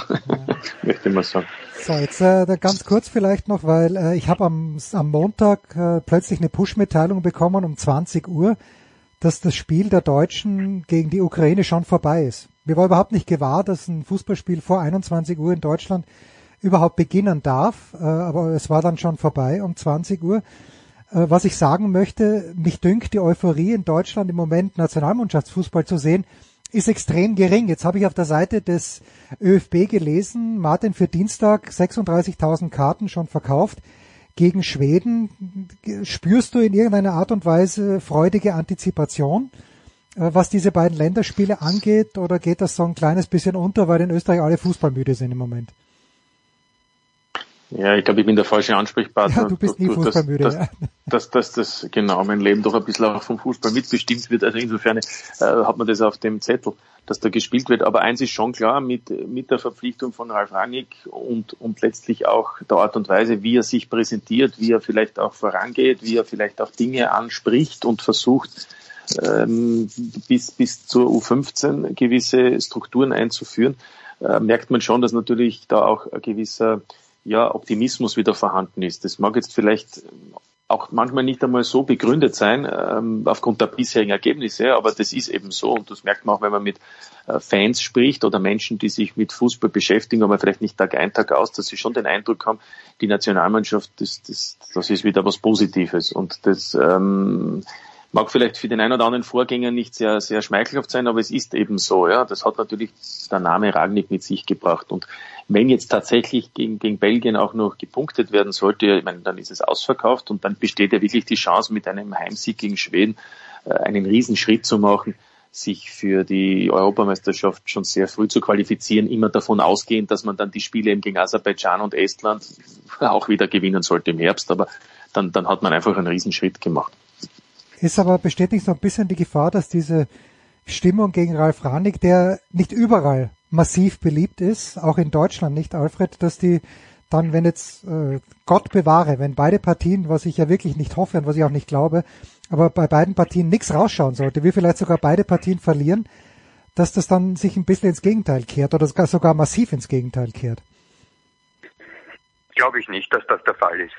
Ähm, ich glaube, dass ähm, wir auch nicht beide Spiele verlieren werden und dass ich äh, überzeugt bin, dass das keine negative ähm, Ausstrahlung auf Rangnick übernimmt. Im Übrigen glaube ich, mittlerweile sollten wir auch daran denken, dass es sehr positiv ist, dass es wieder Trainer gibt mit Ecken und Kanten auch bei uns. Ja, das war zwar auch der Franco Foda, aber dort hat dann die nötigen Resultate gefehlt ähm, mit einem mit einer Prise, wie soll ich sagen, Zirkus dabei, ja, ja weil Achtelfinale Europameisterschaft kann man durchaus herzeigen, aber das ist eben auch oft die Frage, wie die Öffentlichkeit oder die Fans in, im jeweiligen Land eine positive oder eine negative Einstellung haben zum jeweiligen Teamchef. Und die war gegenüber Franco Foda nicht so prickelnd, während es die gegenüber von Ralf Rangnick äh, sehr viel besser ist, die Einstellung der Fans. Und das färbt dann auf das Team ab und das färbt dann auf die Fans ab und die Gesamtgrundstimmung wird einfach positiver. Und deshalb glaube ich nicht, dass negative Resultate dem allzu viel anhaben könnten. Wird es aber eh nicht und, geben, diese und, Resultate. Eben, eben. Und, und Alfred, um das noch zu ergänzen, wie ich heute erfahren habe, ist es ohnehin egal, wie die Resultate sind, weil es ist kein Trainer glücklich. ja, das war die, die, Trauerminute, die Trauerminute, die wir eingelegt haben. So, ich habe jetzt noch ein, zwei ganz kurze Rausschmeißer-Fragen. Martin, ähm, Matthias Jeißle, Christian Ilzer, äh, wie viel Prozent dieser, dieser Trainerpaarung wird im Herbst noch genau beim selben Verein sein, wo sie jetzt unter Vertrag sind? Also Stand heute würde ich sagen, äh, sehr hohe Wahrscheinlichkeit, dass es dieses Duell, dass es dieses Duell mit den beiden Mannschaften, bei denen sie aktuell unter Vertrag sind, auch eben in der kommenden Saison mit diesen beiden Trainern geben wird. Ähm, das hätte ich vielleicht vor zwei, drei Monaten noch anders gesehen, vor allem was Jeißle betrifft. Aber ich glaube, jetzt es kommt, und um das vielleicht noch zu erklären, warum, also es ist ja nichts in Stein gemeißelt, kann ja noch was passieren, aber es wird dann schon langsam schon eng, weil, weil doch die Vereine jetzt ja einen, einen, eine Entscheidung treffen, mit wem sie in die Saison gehen. Da gibt es ja dann auch noch andere Entscheidungen zu treffen, personeller Natur, also insofern aus der Spielersektor betrifft. Das heißt, da wird es jetzt schon langsam eng. Ähm, ich glaube nämlich, und das meine ich, warum es auch nicht so einfach ist, ist, dass beide auch erkannt haben, dass sie natürlich hier geschätzt werden vor allem das gilt für Christian Ilzer bei Sturm. Und dass dann, wenn es darum geht, der Alfred hört diesen Satz nicht so gern, den nächsten Schritt zu setzen, ich, ich meine es jetzt eher fast ein bisschen sarkastisch, also eine, eine, eine neue Herausforderung zu suchen, sagen wir es einmal so, vielleicht in einer größeren Liga, vielleicht mit mehr Einkommen, äh, dass dann dort natürlich erstens einmal die Luft dünner wird und dass dort dann nicht genau der Verein ist, den sie sich vielleicht wünschen, sondern dann geht man eben dann nicht zu einem Verein, wo man um den Titel spielt, im Europacup spielt, sondern dann geht man in ein Land, wo man gerade für Ilza ein No-Name ist, Jeißle letztlich auch nicht so bekannt ist. Da musst du dann erst, sage ich einmal, ja, durch die Wüste Gobi marschieren. Und das ist dann nicht so einfach, wenn du dann Schalk übernimmst oder Hamburg oder sonst irgendwas und dann vielleicht nicht gleich die Erfolge hast. Ja, dann ist vielleicht im Oktober schon wieder vorbei. Also insofern äh, überlegen Sie sich auch ganz gut, haben hier eine schöne Aussicht auf einen tollen Herbst. Und deshalb äh, gehe ich einmal davon aus, dass das im Moment auch so bleiben wird. Dann möchte ich gleich Roger Schmidt noch erwähnen. Entschuldigung, Jens, ja, ja, das muss ich noch schnell. Roger Schmidt, Schmidt, der ja damals mit Salzburg auch alles gewonnen hat und große Erfolge gefeiert hat, das hat dann etliche Jahre gedauert, bis er so wie jetzt mit Benfica Meister geworden ist und auch äh, Erfolge eingefahren hat. Da waren Durchstrecken sogar nach China ist er gegangen. Das heißt, also ja, und dann erst dann genau mit Eindhoven. Das, ne? Mit Eindhoven ist es wieder besser geworden. Genau. Ja, ja, genau. Aber da waren dazwischen Stationen, wo nichts rausgekommen ist, ja, auch in Deutschland nicht. Und dann war plötzlich China dabei. Also da war es schon der absteigende Ast. Zusammengefasst, der Trainerjob ist mittlerweile wirklich ein sehr schwieriger geworden, weil es erstens Trainer gibt wie Sander Meer, die alle irgendwie die Chance sehen und auf alles hinschnappen, so wie ein Haifisch im, im, im Pazifischen Ozean. Egal, ob das ein Reifen ist oder ein Fisch, den man schnabuliert, in diesem Fall ein guter Verein oder ein schlechter Verein. Das heißt, das, der Trainer ist ja mittlerweile auch nur mein armer Hund. Okay, gut. Und unglücklich. Und unglücklich. So, jetzt keine Trauerminute. Unglücklich, natürlich. Aber nur noch, nur noch ganz am Ende an den ehemaligen Fußballer Alfred Tatar und auch an den ehemaligen Fußballer Martin Konrad. Wollen wir nicht verschweigen. Ich habe ein Zitat gelesen von Toni Groß, der gesagt hat, naja, wir haben ja schon einmal vor kurzem einen Spieler hier gehabt, der unfassbar viel Kohle ge äh, gekostet hat. Und das hat nicht so richtig funktioniert. Und er meinte damit Eden Hazard, jetzt kommt Jude Bellingham und wieder viel Kohle. Äh, und dann sagt dann der Toni Groß, der ja doch ja ein gutes, ein überragendes Standing wahrscheinlich hat bei Real Madrid, Alfred, schauen wir mal, wie das funktioniert. Ist das äh, ein, ein kaltes Becken Wasser, in das er jetzt mal den Bellingham reinstößt? Ist das Bösartigkeit oder ist es Wurstigkeit? Es ist vor allem eines, ein etwas, was ich schon seit längerer Zeit bekrittle, dass diese Transferproblematik in der ganzen Fußballwelt mittlerweile völlig absurd ist. Hm. Also nicht böse sein, aber die Gelder, die da bezahlt werden, wenn man einen Spieler holt, in diesem Fall Bellingham, das ist vollkommen absurd und ich erinnere um diesen Vergleich, ja, den möchte ich jetzt anstrengen. Als in den 80ern der mittlerweile verstorbene Herr Berlusconi einen Spieler geholt hat in Italien, Lentini, für seinen Club Milan und 300 Millionen Schilling damals bezahlt hat, das sind gewesen, weiß nicht, 30 Millionen ja, nicht mal, ähm, Mark. Nicht mal. Heute ja, sind ja. es D-Mark, heute sind es 14 Millionen Euro ungefähr. Hat der einzige, der sich gemeldet hat, war der Papst und gesagt, hallo, das geht nicht, das ist unmoralisch. Hm. Heute, wo das Erdölgeld kommt oder das sogenannte Oligarchengeld der großen Unternehmen, ist das kein Thema mehr. Man, man zahlt 100 Millionen, man zahlt 200, man lässt sich Vertragsklauseln von Milliarden einschreiben. Also ehrlich gesagt, mir ist das vollkommen wurscht, ob der Bellingham einen Euro kostet oder 100 Millionen. Ja, Mir geht das mittlerweile Weil die Wahrheit, die Wahrheit ist auf dem Platz. Ah, herrlich. Natürlich, bravo. Das bravo. ist ja die Quintessenz. da hat der Toni Groß völlig recht. Die war, Toni Groß hat, glaube ich, generell sehr viel richtig gemacht und wahrscheinlich auch oft recht. Alfred, ich danke dir. Toni Groß ist in der Kategorie Modric mein Abschnittssatz. Ja, und deshalb ist es für mich erstaunlich, dass er sich so äh, einfach aus der Nationalmannschaft raus komplementieren hat lassen. Vielleicht hat er auch die Nase voll gehabt und ich bin jetzt kein, kein Riesenfan von ihm, weil ich finde, äh, dass er offensiv, aber ich, ich lasse mich da gern eines Besseren belehren. Ja, und ich könnte jetzt mit Toni Groß äh, legendären Satz schließen. Jens, du hast 90 Minuten Zeit gehabt, dir eine Frage zu überlegen. Ja, genau. kommst du mit dem Scheiß da. ich habe hab, hab nur 30 Minuten Zeit gehabt. Schleicht's euch.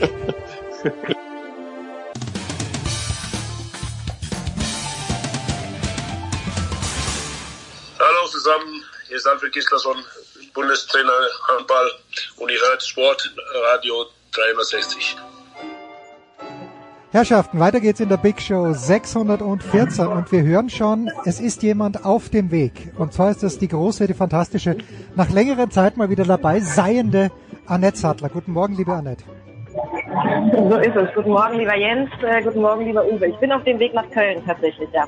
Ja, das ist die nächste Frage. Wird der frisch gekürte Seniorenmeister Tennis nämlich äh, aus Rheinland-Pfalz äh, auch dorthin fahren? Nein, nicht Rheinland-Pfalz. Was war es? Nordrhein-Westfalen? Ich habe keine Ahnung. Uwe, Nein. Uwe, klär mich auf. Rheinland-Pfalz, Rheinland-Pfalz, ja. Rheinland-Pfalz ja und nach Köln ja morgen. morgen. Alles klar. Es geht natürlich um das Handball Final Four. Äh, Annette, mit welcher Erwartungshaltung fährst du hin? Außer, dass die Hütte voll sein wird. Äh, sportlich gesehen, äh, der SC Magdeburg ist der einzig deutsche Vertreter. Äh, glaubst du an ein Wunder? Weil es muss ein Wunder her. Das waren jetzt ganz, ganz viele Fragen in einem. Ne? Ich fange mal vorne an. Erwartungshaltung ist groß, also große Vorfreude. Mein letztes Final vor vor Ort war 2019. Ach was. Ähm, insofern äh, bin ich jetzt seit vier Jahren ähm, das erste Mal wieder dabei in Köln. Ich freue mich total darauf, ähm, alle wiederzusehen aus dem Team und freue mich natürlich auf das, wofür Köln einfach steht, nämlich äh, großartigen Handball in mega Atmosphäre da in der Langstadt Arena. Ähm, zum Thema Magdeburg sportlich, ja, das Wunder ist möglich, aber es ist eben auch genauso möglich, dass sie komplett untergehen. Also das ist halt irgendwie so diese große äh, Wundertüte Köln möglich für jeden, aber heißt im Umkehrschluss eben auch für drei Vereine ähm, wird bitter an diesem Wochenende. Also ich, Magdeburg hat durchaus Chancen, den Titel zu holen, aber genauso äh, gilt das eben auch für die anderen drei Teams. Es geht, Uwe, gegen den FC Barcelona, die die letzten beiden Ausgaben der Champions League gewonnen haben. Also äh, die haben kein Problem damit, den Titel zu verteidigen. Sind sie für dich grundsätzlich auch Favorit, das dritte Mal hintereinander zu gewinnen? Ja, sie sind leichter Favorit, aber nicht der große Favorit. Das hat ja auch das Finale im vergangenen Jahr gezeigt, wo sie sich wirklich nur ähm, hauchdünn durchsetzen konnten. Und äh, wenn Barca zu schlagen ist für äh, Magdeburg, dann sicherlich im ersten Spiel. Hm. Wenn der SCM noch einigermaßen frisch ist. Und ähm, was für äh, die Magdeburger spricht, ist ja, dass sie zweimal die Vereinsweltmeisterschaft gegen Barca gewonnen haben. Also damit, mit diesem Fund kann man wuchern, wenn man die Mannschaft darauf einstellt. Es gibt andere positive Faktoren. Gisli Christiansson ist wieder mit an Bord. Das ist ein starker Faktor, um die europäisch beste Defensive auszuhebeln. Da braucht man so einen Mann, gar keine Frage. Und die Torhüter haben sich auf der Zielgerade auch in der Bundesliga gesteigert. Das ist auch ein Faktor, denn sonst könnte man sagen, dass Gonzalo äh, Perez de Vargas über allem steht als Torhüter. Aber man muss sagen, dass der scheidende Mike Jensen zum Beispiel gut gehalten hat äh, in der letzten Zeit. Nicola Portner weiß, wie man eine Champions League gewinnt. Also das sind äh, Faktoren, die man auf der Habenseite durchaus sehen kann für den SCM. Und ich habe gelesen, dass Gonzalo Perez de Vargas, der immer gegen deutsche Teams bzw. gegen die deutsche Nationalmannschaft gut hält, angeblich bei Kiel im Gespräch ist. Angeblich, da, da kommen wir vielleicht noch dazu. Annette, ich war einmal, äh, 2012 war es, glaube ich, nämlich in Köln und war natürlich hin und weg von diesem Ereignis. Ähm, was ist die große Herausforderung für dich jetzt als Moderatorin? Ist ja was anderes, ob du für das Fernsehen moderierst oder ob du wirklich in der Halle moderierst. Ja, ist ein komplett anderer Job. Ne? Also während wir im Fernsehen so eine Veranstaltung übertragen, da geht es um, äh, da geht um Sportjournalismus, da geht es darum, Inhalte zu vermitteln. Also klar, das machen wir natürlich ein Stück weit auch als Hallenmoderatoren. Also auch wir werden Interviews führen mit den Trainern vorm Spiel für die Halle.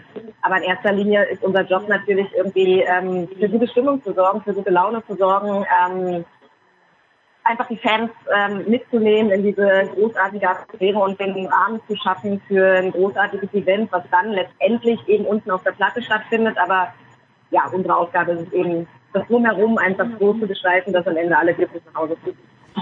Uwe, diese Konstellation mit vier Teams, die wir natürlich auch aus dem Pokalfinalwochenende kennen.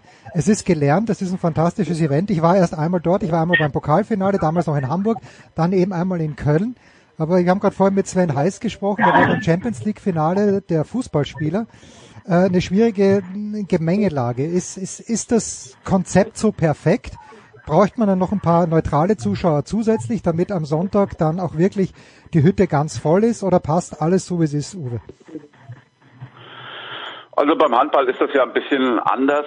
Ähm, da stehen sich die Fanlager hautnah gegenüber, wirklich in so einer Halle. Und für meine Begriffe ist es auch ausverkauft. Also ich glaube nicht, dass es noch Garten gibt. Äh, und ähm, äh, es sind natürlich auch ein, paar Neutrale da aus, aus Deutschland, die sich das anschauen, nicht unbedingt auch SCM-Fans sind, sondern so aus dem Umfeld, äh, aus dem Westen kommen. Von daher alles gut. Also ich finde das immer sehr, sehr feurig. Also die, äh, die polnischen Zuschauer sind großartig, wenn sie da auftauchen. Ähm, PSG hat jetzt vielleicht nicht ganz so viele Fans dabei, Barca auch nicht, aber äh, der SCM kann sich auf einen großen Fanblock da ähm, verlassen, die auch immer wieder aus welchen Kanälen auch immer noch ein paar Tickets rausschrauben. Also äh, ich finde an dem Konzept und äh, dieser großartigen Halle gibt's wenig zu kritisieren. Und wenn Annette für das Programm Indoors ja, noch sorgt, also was soll da noch passieren? Ja, aber die Schwierigkeit, Annette, und das darf ich sagen, äh, damals, als ich in der Halle war, ich hatte akustische Probleme, euch zu verstehen. Du hattest das damals mit einem unfassbar attraktiven jungen Mann auch an deiner Seite gemacht. Die Eifersucht war groß auf meiner Seite wiederum. Aber die Akustik, es ist manchmal schwierig, weil du musst es ja auf Englisch machen, kannst es nicht auf Deutsch machen. Äh, gibt es irgendwelche Tricks, die man anwenden kann, dass man wirklich alle mitnimmt oder sind Streuverluste ohnehin einprogrammiert? Naja, letztendlich können wir ja nur das, äh, das leisten, was wir, was wir beeinflussen können. Ne? Die Technik ist halt ein Punkt, den wir nicht beeinflussen können. Ich glaube, es gibt tatsächlich so ein paar Stellen in der Halle, wo es akustisch schwierig ist. Ähm, aber das sind wirklich nur vereinzelte Stellen. Ich glaube, der Großteil der Halle ähm, hört uns da unten ganz gut. Ähm, und am Ende geht es ja auch so ein bisschen darum, einfach eine Stimmung rüberzubringen. Also dafür braucht man dann manchmal auch gar nicht so viele Worte, sondern ähm, kann das auch über andere Wege lösen. Also geht so ähnlich wie Uwe. Ich finde das Konzept großartig, ich finde die Halle großartig, ich finde, es gibt kein, kein besseres Handball-Event als dieses Champions League Final Four in Köln und ich freue mich da total drauf, das in diesem Jahr wieder erleben zu dürfen. So, jetzt gibt's ein paar Spieler an diesem Wochenende, Uwe, und äh, Annette, überleg dir bitte auch, welche die du uns ans Herz legen möchtest. Und wenn ich mir Barcelona anschaue, bei mir ist es halt immer Dika Mem, den ich äh, ganz, ganz herausragend finde, diese Dynamik. Äh, früher Abalo habe ich auch großartig gefunden äh, am Flügel, aber wer gerade in der ersten Partie auf Seiten von Barcelona aus deiner Sicht, Uwe, wird da den Unterschied ausmachen können? Ist es Dika Mem? Ja, natürlich, ähm, wobei äh, ich mich da auch an das letzte Champions League Finale erinnere und da war er nicht der prägende Spieler und auch nicht in überragender Form. Das ist ja genau das Problem bei Barca, dass sie eben so viele Spieler haben, die äh, so ein Match prägen können. Natürlich sind es auch die Kreisläufer mit Ludovic äh, Fabregas und Luis Frade, dem, dem Portugiesen, und es ist äh, Gonzalo Perez de Vargas, der große Stoiker äh, im Tor. Äh, es gibt ein paar Fragezeichen bei Barca. Wie geht's weiter mit Lukas Sindrich, zum Beispiel dem genialen Spielmacher? Angeblich ist das auch einer, der auf dem Absprung ist. Äh, und äh, das sind auch so Faktoren, ähm, die ein bisschen für den SCM sprechen, dass da ein bisschen Unruhe ist. Ne? Also wenn über äh, Perez de Vargas schon gesprochen wird öffentlich, dann hat das natürlich Substanz. Die spanischen Medien sind da sehr nah dran, gerade die Zeitungen. Und äh, dieser letzte Titel, der äh, hat nicht dazu geführt, dass die Handballabteilung von Barca weiterhin auf Rosen gebettet ist. Die müssen auch gucken, dass sie den einen oder anderen aus ihrer aufwendigen Jugendabteilung da jetzt mal einbauen und äh, dass die mitspielen dürfen. Das war lange Zeit nicht so. Das ist ja ein riesiger Ausbildungsbetrieb, von dem zum Beispiel Juri Knorr auch äh, profitiert hat. Und äh, die müssen wirklich sparen. Die müssen den einen oder anderen äh, äh, von der Payroll kriegen. Und äh, da bin ich sehr gespannt, was passiert und ob das schon Auswirkungen hat jetzt auf das äh, auf das Final Four. Und ähm, wenn es um Spieler geht, die man beachten muss, dann ist es für mich in erster Linie Luke Staines, der Paris umgekrempelt hat mhm. mit seiner Spielweise, und äh, für mich ist das ähm, auch eine Mannschaft, die um den Titel hundertprozentig mitspielt. Äh, dieser Angriffsblock ist zum kompletten MYP in Frankreich gewählt worden, also die Mitspieler von Luke Staines, die um ihn herum stehen. Und äh, die Souveränität, wie sie Kiel abgewatscht haben äh, auf dem Weg zum Final Four, ist ein starkes Indiz, dass Paris in diesem Jahr ganz klar um den Titel mitspielt. Jetzt kann man natürlich sagen, wenn Uwe schon Kiel anspricht, dann nicht, wir hätten irgendwie eher Kiel als Magdeburg erwartet. Ich hatte fast ein bisschen befürchtet aus Sicht von Magdeburg, dass es so ein Hangover geben wird nach dem Gewinn der deutschen Meisterschaft. Das ist ja eigentlich nicht passiert, sind wieder Zweiter geworden. Haben dich die Magdeburger äh, positiv überrascht? War es vielleicht auch ein kleines bisschen ein glückliche Fügung des Schicksals, dass sie eben nicht gegen PSG im Viertelfinale gespielt sind? Ein paar Worte zu den Magdeburgern, bitte, Annette. Also wenn man, klar, wenn man jetzt einfach nur so von außen drauf guckt auf die, auf die letzten Jahre beim SCM, dann, dann könnte man zu der Schlussfolgerung kommen, dass das überraschend ist, dass die deutsche äh, Meisterschaft und jetzt eben auch der der Einzug äh, nach Köln und die Chance nach 21 Jahren wieder diesen Titel zu gewinnen. Ähm, ich finde es allerdings überhaupt nicht überraschend, weil es äh, letztendlich einfach sehr, sehr konsequent entwickelt wurde, ähm, diese, diese ganze Geschichte in Magdeburg. Also ich glaube, dass Bennett Wiegert als Trainer da eine entscheidende Rolle spielt, der verstanden hat, auch um sich herum ein, ein Team zu bauen, ähm, wo er es als ich sage mal, liebste mein Kontrollfanatiker vielleicht auch manchmal schafft, ein bisschen loszulassen und ein paar Dinge abzugeben. Also ein sehr vertrauensvolles Umfeld, glaube Annette, wir verlieren dich gerade. Irgendwo in den okay. Untiefen. In den Untiefen nach Köln. Es waren aber trotzdem goldene zehn Minuten. Du musst auch gleich aussteigen. Annette, ich danke dir. So, Uwe. Ja, tschüss. Tschüss. Uwe, dann, dann setzen wir nochmal dort an vielleicht. Uwe Magdeburg, äh, ich hätte wirklich gedacht, dass nach der, der Meistersaison hier, dass, dass es das nicht zu halten sein wird. Jetzt hatten die mit Verletzungen zu kämpfen, wir haben ja öfter darüber gesprochen hier an dieser Stelle, auch mit Götzi. Äh, ich, ich, ich bin schwer beeindruckt.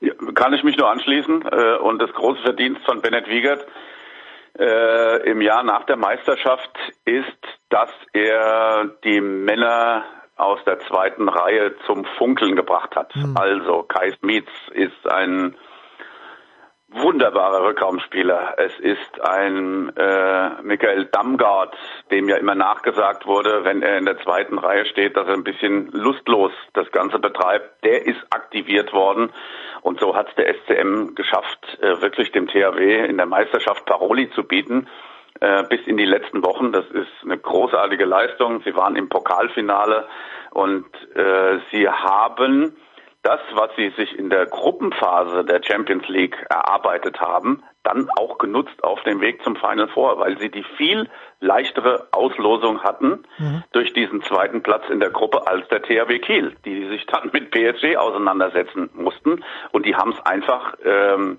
Ende 2022 verdattelt, für eine bessere Position zu sorgen und sind dann eben nur im Mittelfeld ihrer Gruppe gelandet. Und dann war klar, dass es im Viertelfinale einen Brocken gibt. Und dem ist der SCM durch die fantastische Gruppenphase unter anderem mit einem Sieg bei PSG aus dem Weg gegangen. Und diese ähm, Früchte, die sie da äh, gepflanzt haben, die haben sie dann geerntet und äh, das ist dann am Ende nicht so ein großes Wunder gewesen für meine Begriffe, dass sie dann auch im Final vorgelandet sind aufgrund dieser Vorbedingungen. Ja, hilf mir nochmal, wo hat Kiel das nochmal verdattelt bei irgendeinem Auswärtsspiel? Äh, war es in Norwegen? In? Ja, Blutleer in Nantes zum Beispiel verloren, in Celli verloren. Das waren ähm, Auswärtsniederlagen, die waren gar nicht so auf dem Radar, aber da haben sie wirklich ganz mies gespielt. Äh, natürlich haben alle Mannschaften ihre Verletzungen gehabt, aber äh, bei Kiel war es dann halt teilweise auch massiv. Da haben vier, fünf Spieler gefehlt in solchen Partien.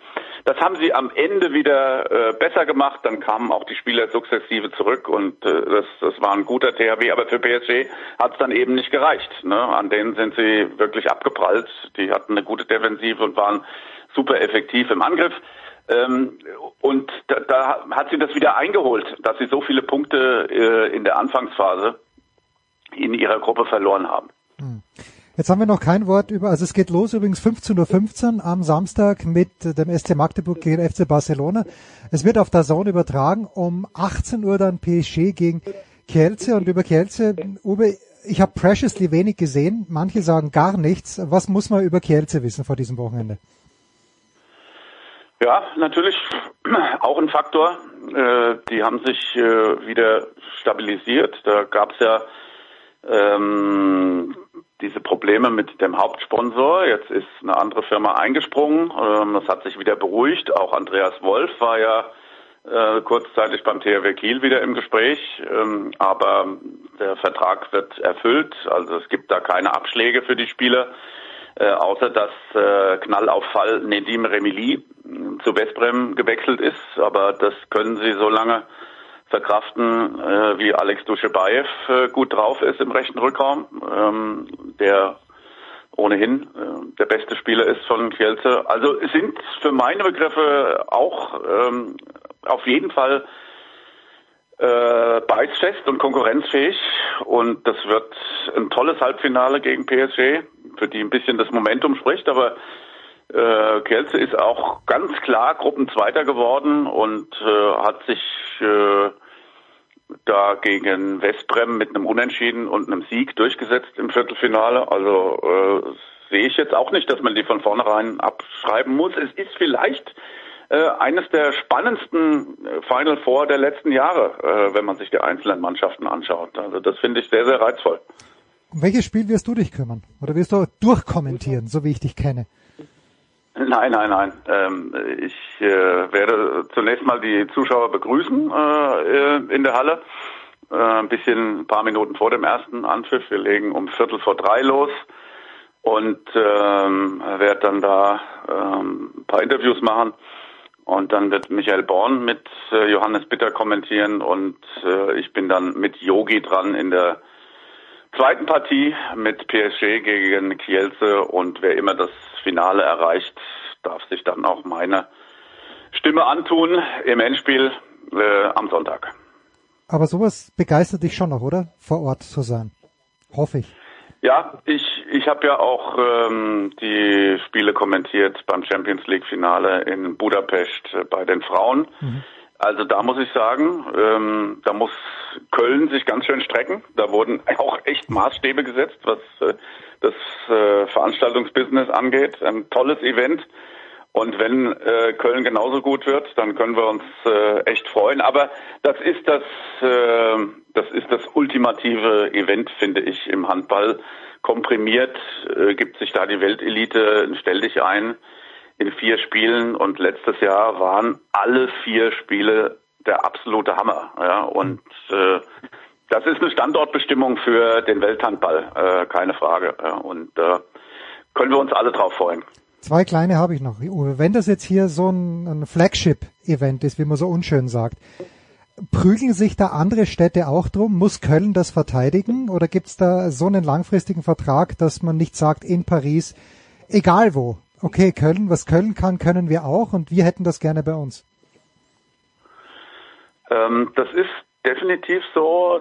Dennoch äh, ist die ERF äh, sehr froh, dass sie mit Köln einen verlässlichen Partner haben, wo einfach auch die Infrastruktur mhm. stimmt, was die Verkehrsanbindung, was die Hotellerie angeht äh, und ähm, auch den Kurzreisewert. Man muss ja auch bedenken, was was machen diese Fans äh, sonst den ganzen Tag und wir sehen, dass dass diese Fangruppen sich in der Kölner Altstadt sehr gut bewegen und dass das denen riesen Spaß macht. Das sind alles Faktoren, die da äh, eine Rolle spielen. Und äh, da hat Köln sich ganz klar einen Vorsprung erarbeitet. Ja? Und ähm, da müsste ein anderer Veranstaltungsort schon sehr viel Kohle hinlegen, äh, um die RF zu bewegen, woanders hinzugehen. Also ich sehe da derzeit einen mittelfristigen Standortvorteil für Köln. Tja, warte mal, bis die SAP Arena fertig ist. Mal schauen, ob sich dann was tut. Aber vielleicht nicht in dieser Hinsicht, vielleicht sehen wir ja ein Basketball-Final vor hier. Und dann natürlich die dringendste Frage, die Götzi und ich gemeinsam haben. Wie groß war das Raster, das Tableau bei den rheinland-pfälzischen Seniorenmeisterschaften? 16 ausgesuchte Spieler Na, von erlesener Klasse. Äh, ich, ich, ich hätte eher auf ein 64er Raster getippt. Okay. Wäre auch kein Problem gewesen. Das ist mir völlig klar. Äh, bist du, äh, wie viele Tage warst du da beschäftigt? Freitag bis Sonntag dann wahrscheinlich. Genau, ja. Ausgezeichnet. Ja. Uwe Semro, wir freuen uns. Also, Samstag äh, begrüßt uns Uwe auf der Zone. Um 18 Uhr macht er dann PSG gegen Kielce. Das äh, habe ich mir rot angestrichen im Kalender das ist immer ein gutes Zeichen. Uwe, ich danke dir. Kurze Pause.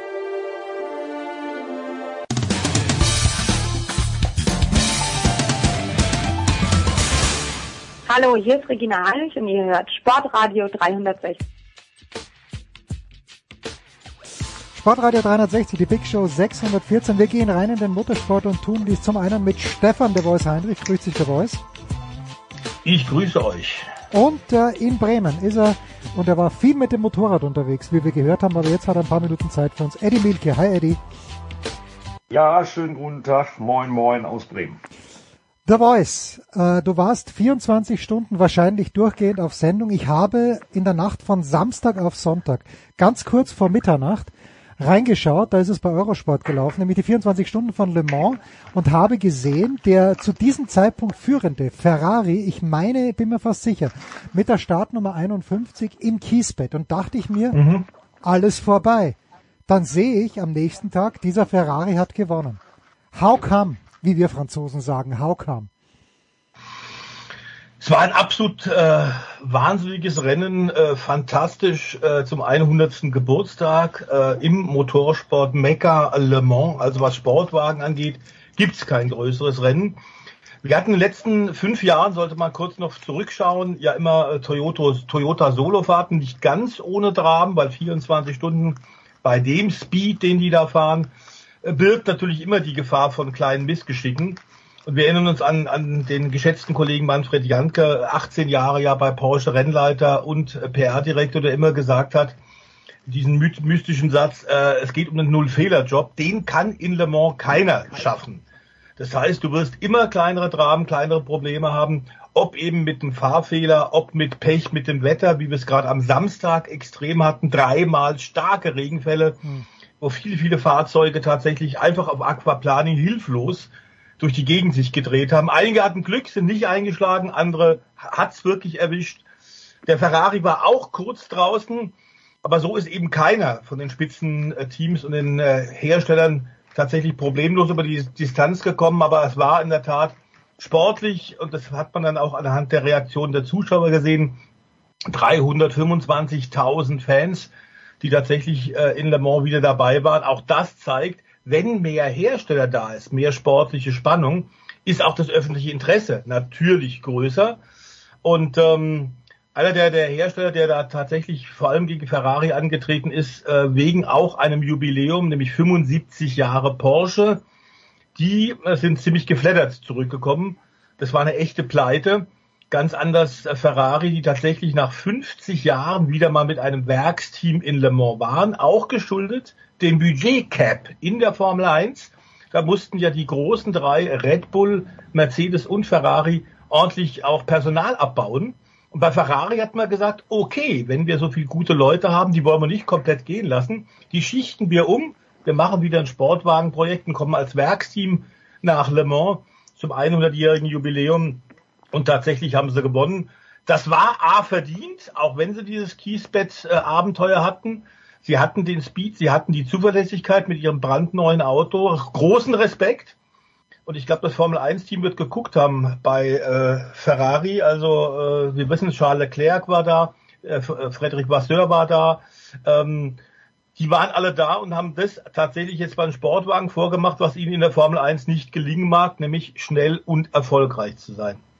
Ja, muss man mal die Brücke schlagen. Ich habe natürlich auch zugeguckt, weil ja mein äh, DTM-Experte Mike Rockefeller in dem äh, Nesca-Auto zusammen Genial. mit Jimmy Johnson und äh, äh, Jensen Button äh, dafür eine ordentliche Show gesorgt hat. Äh, das war akustisch schon äh, sensationell und durchgefahren sind sie auch. Aber Ferrari, mal Einsatz dazu aus meiner Sicht, das ging ja schon los mit dem Fricadelli Ferrari beim 24-Stunden-Rennen.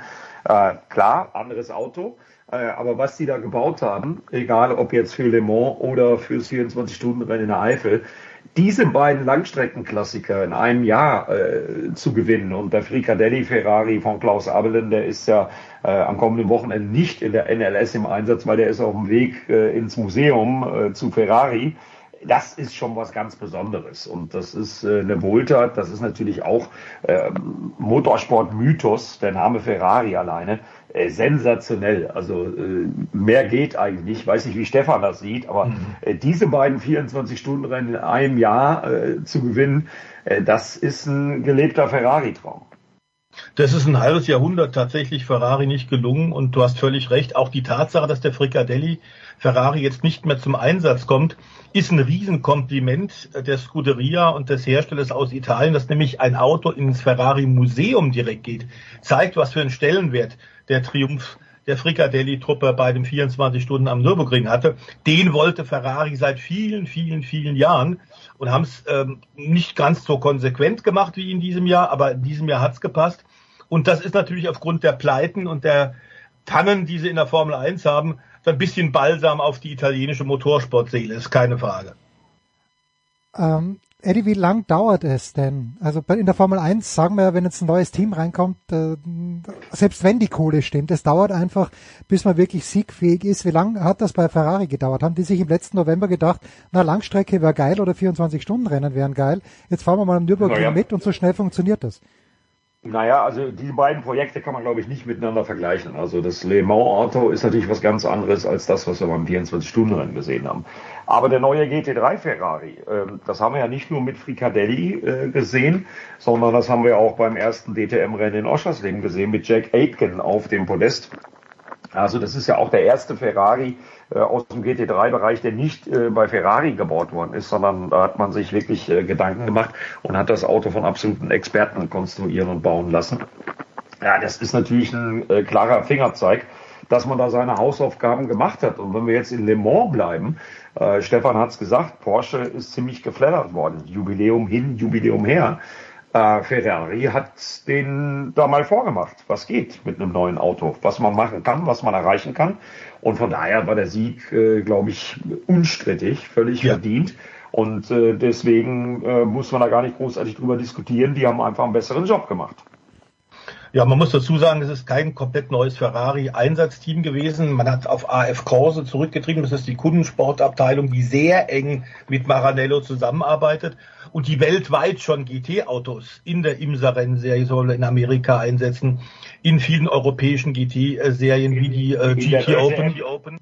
Wie in der DTM, ganz genau. Das ist also eine super Truppe. Die wissen schon, wie es geht. Und deswegen haben die zwar, was Strategie angeht, auch keine Fehler gemacht. Da gab's schon in Le Mans eine Menge, Menge Unkenrufe, als die tatsächlich äh, am äh, äh, Samstagabend so geführt haben, haben sie gesagt, naja gut, wenn sie jetzt, sie können es im Grunde nur noch verlieren, wenn sie tatsächlich jetzt die Strategieabteilung von Ferrari aus der Formel 1 hier nach äh, Le Mans noch holen, die können es wieder vergeigen.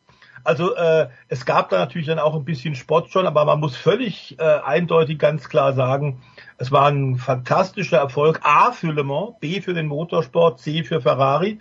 Und klar ist die anderen, das war ja nicht nur Porsche, die da Lehrgeld zahlen mussten und mit vier Autos auch am zahlreichsten, also die zahlreichsten Werksautos da hatten, alle große Probleme hatten. Peugeot äh, geschlagen, obwohl sie besser ausgesehen haben als in der Vorschau. Äh, lieber Jens, bei dir ja vor einer Woche äh, noch deklariert. Äh, da gab es eben auch noch Umstellungen in der Balance of Performance, die Peugeot als französischer Hersteller in Frankreich in Le Mans natürlich auch ein bisschen leichter gemacht haben. Cadillac hat sich sehr gut geschlagen, aber auch die gleich am Anfang mit einem der drei Autos in großen Problemen, Auto früh ausgefallen. Und Toyota, der Platzhirsch, man hat, das muss man auch vielleicht noch, das gehört zur Wahrheit dazu, vielleicht auch noch erklären, dass äh, der ACO, der veranstaltende Club, zusammen mit der FIA, dem Automobilweltverband, relativ viel im Reglement getan hat, damit Toyota nicht zum sechsten Mal in Folge gewinnt. Und das ist vielleicht so der einzige Wermutstropfen, den man haben muss dass tatsächlich ins Reglement eingegriffen wurde, äh, völlig äh, äh, konträr zu dem, was man eigentlich tatsächlich vereinbart hat zwischen Herstellern und Regelmachern. Also in der Formel 1 wäre sowas unmöglich, im Sportwagenbereich geht sowas noch. Aber der ACO und die FIA wird jetzt genau beobachtet werden. Aktuell sind fünf weltberühmte Hersteller dabei. Im nächsten Jahr kommen ja noch mit BMW, mit Lamborghini, mit Lokalmatador Alpine Renault, drei weitere Hypercar-Hersteller noch dazu. Also da wird es dann noch wilder. Und da ist natürlich die Gefahr, dass man dann durch einen Eingriff äh, von außen, durch die Bälle Eingriff bei der Balance of Performance, ähm, die Gewichte ein bisschen verschiebt sind da. Diesmal war Toyota ziemlich, man kann sagen, angepisst. Die waren echt stinkesauer. Und es zu Recht, die mussten kurz vor dem Rennen 35 Kilo einbauen. Und jeder weiß, 35 Kilo in ein Rennauto äh, ist dann auch sicherheitsrelevant, hat die natürlich langsamer gemacht, aber trotzdem, äh, wir haben es, glaube ich, Eddie und ich schon zusammengefasst, Ferrari entthront Toyota und es war trotzdem auch trotz diesen Umständen ein absolut verdienter Sieg, denn das war wirklich nicht zu erwarten. Ja, und es war vor allen Dingen auch für den Zuschauer ein Sieg. Das war beste Motorsportunterhaltung. Also so will ich Motorsport haben, äh, was da äh, alles los war wie gesagt, in den unterschiedlichen Klassen eben auch, aber äh, auch dann um den Gesamtsieg. Das haben wir so in der spektakulären Art und Weise, wie wir es am letzten Wochenende erlebt haben, äh, lange nicht gehabt. Und äh, ich bin da sehr dankbar für. Das war Motorsport vom Allerfeinsten. Und wenn es dann die Eingriffe waren, ja, dann sollen sie halt von mir aus so weitermachen. Also das war für den Fan, für die Zuschauer war das wirklich äh, eine klasse Nummer. Eine, eine Sache habe ich dazu noch, weil ich bin ein, zwei Runden auch mitgefahren mit der Onboard-Kamera in der Nacht der Voice und ich habe mir gedacht, das, das ist also Irrsinn. Natürlich mit der Formel 1 irgendwie ein Stadtkurs, wenn du mitfährst mit diesen Geschwindigkeiten, es ist alles sehr eng, aber ich sehe auch schon ein bisschen schlecht, weil ich einfach alt bin. Und äh, wie, wie oft haben die Fahrer tatsächlich die Chance, in der Nacht zu trainieren, gerade auch auf dieser Strecke, auch meinetwegen auf der Nordschleife, es ist doch komplett absurd, mit welchem Tempo die in der Nacht fahren.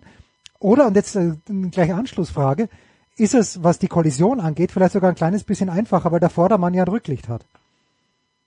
Äh, nee, es ist nicht einfacher und du kannst tatsächlich wenig trainieren. Auf der Nordschleife noch eher, wenn du Langstreckenpokal fährst. Ähm, da ist am kommenden Wochenende ja auch ein tolles Event auf der Nordschleife wieder. Unter anderem dann im Rahmenprogramm fährt auch Sebastian Vettel einen Red Bull Ferrari, äh, ein Red Bull äh, Formel 1 Auto um die Nordschleife. Auch das hat es schon lange nicht mehr gegeben. Also auch das ein Riesenevent. Da kannst du fahren, aber in Le Mans, das ist ja, äh, sind ja permanente, äh, mhm.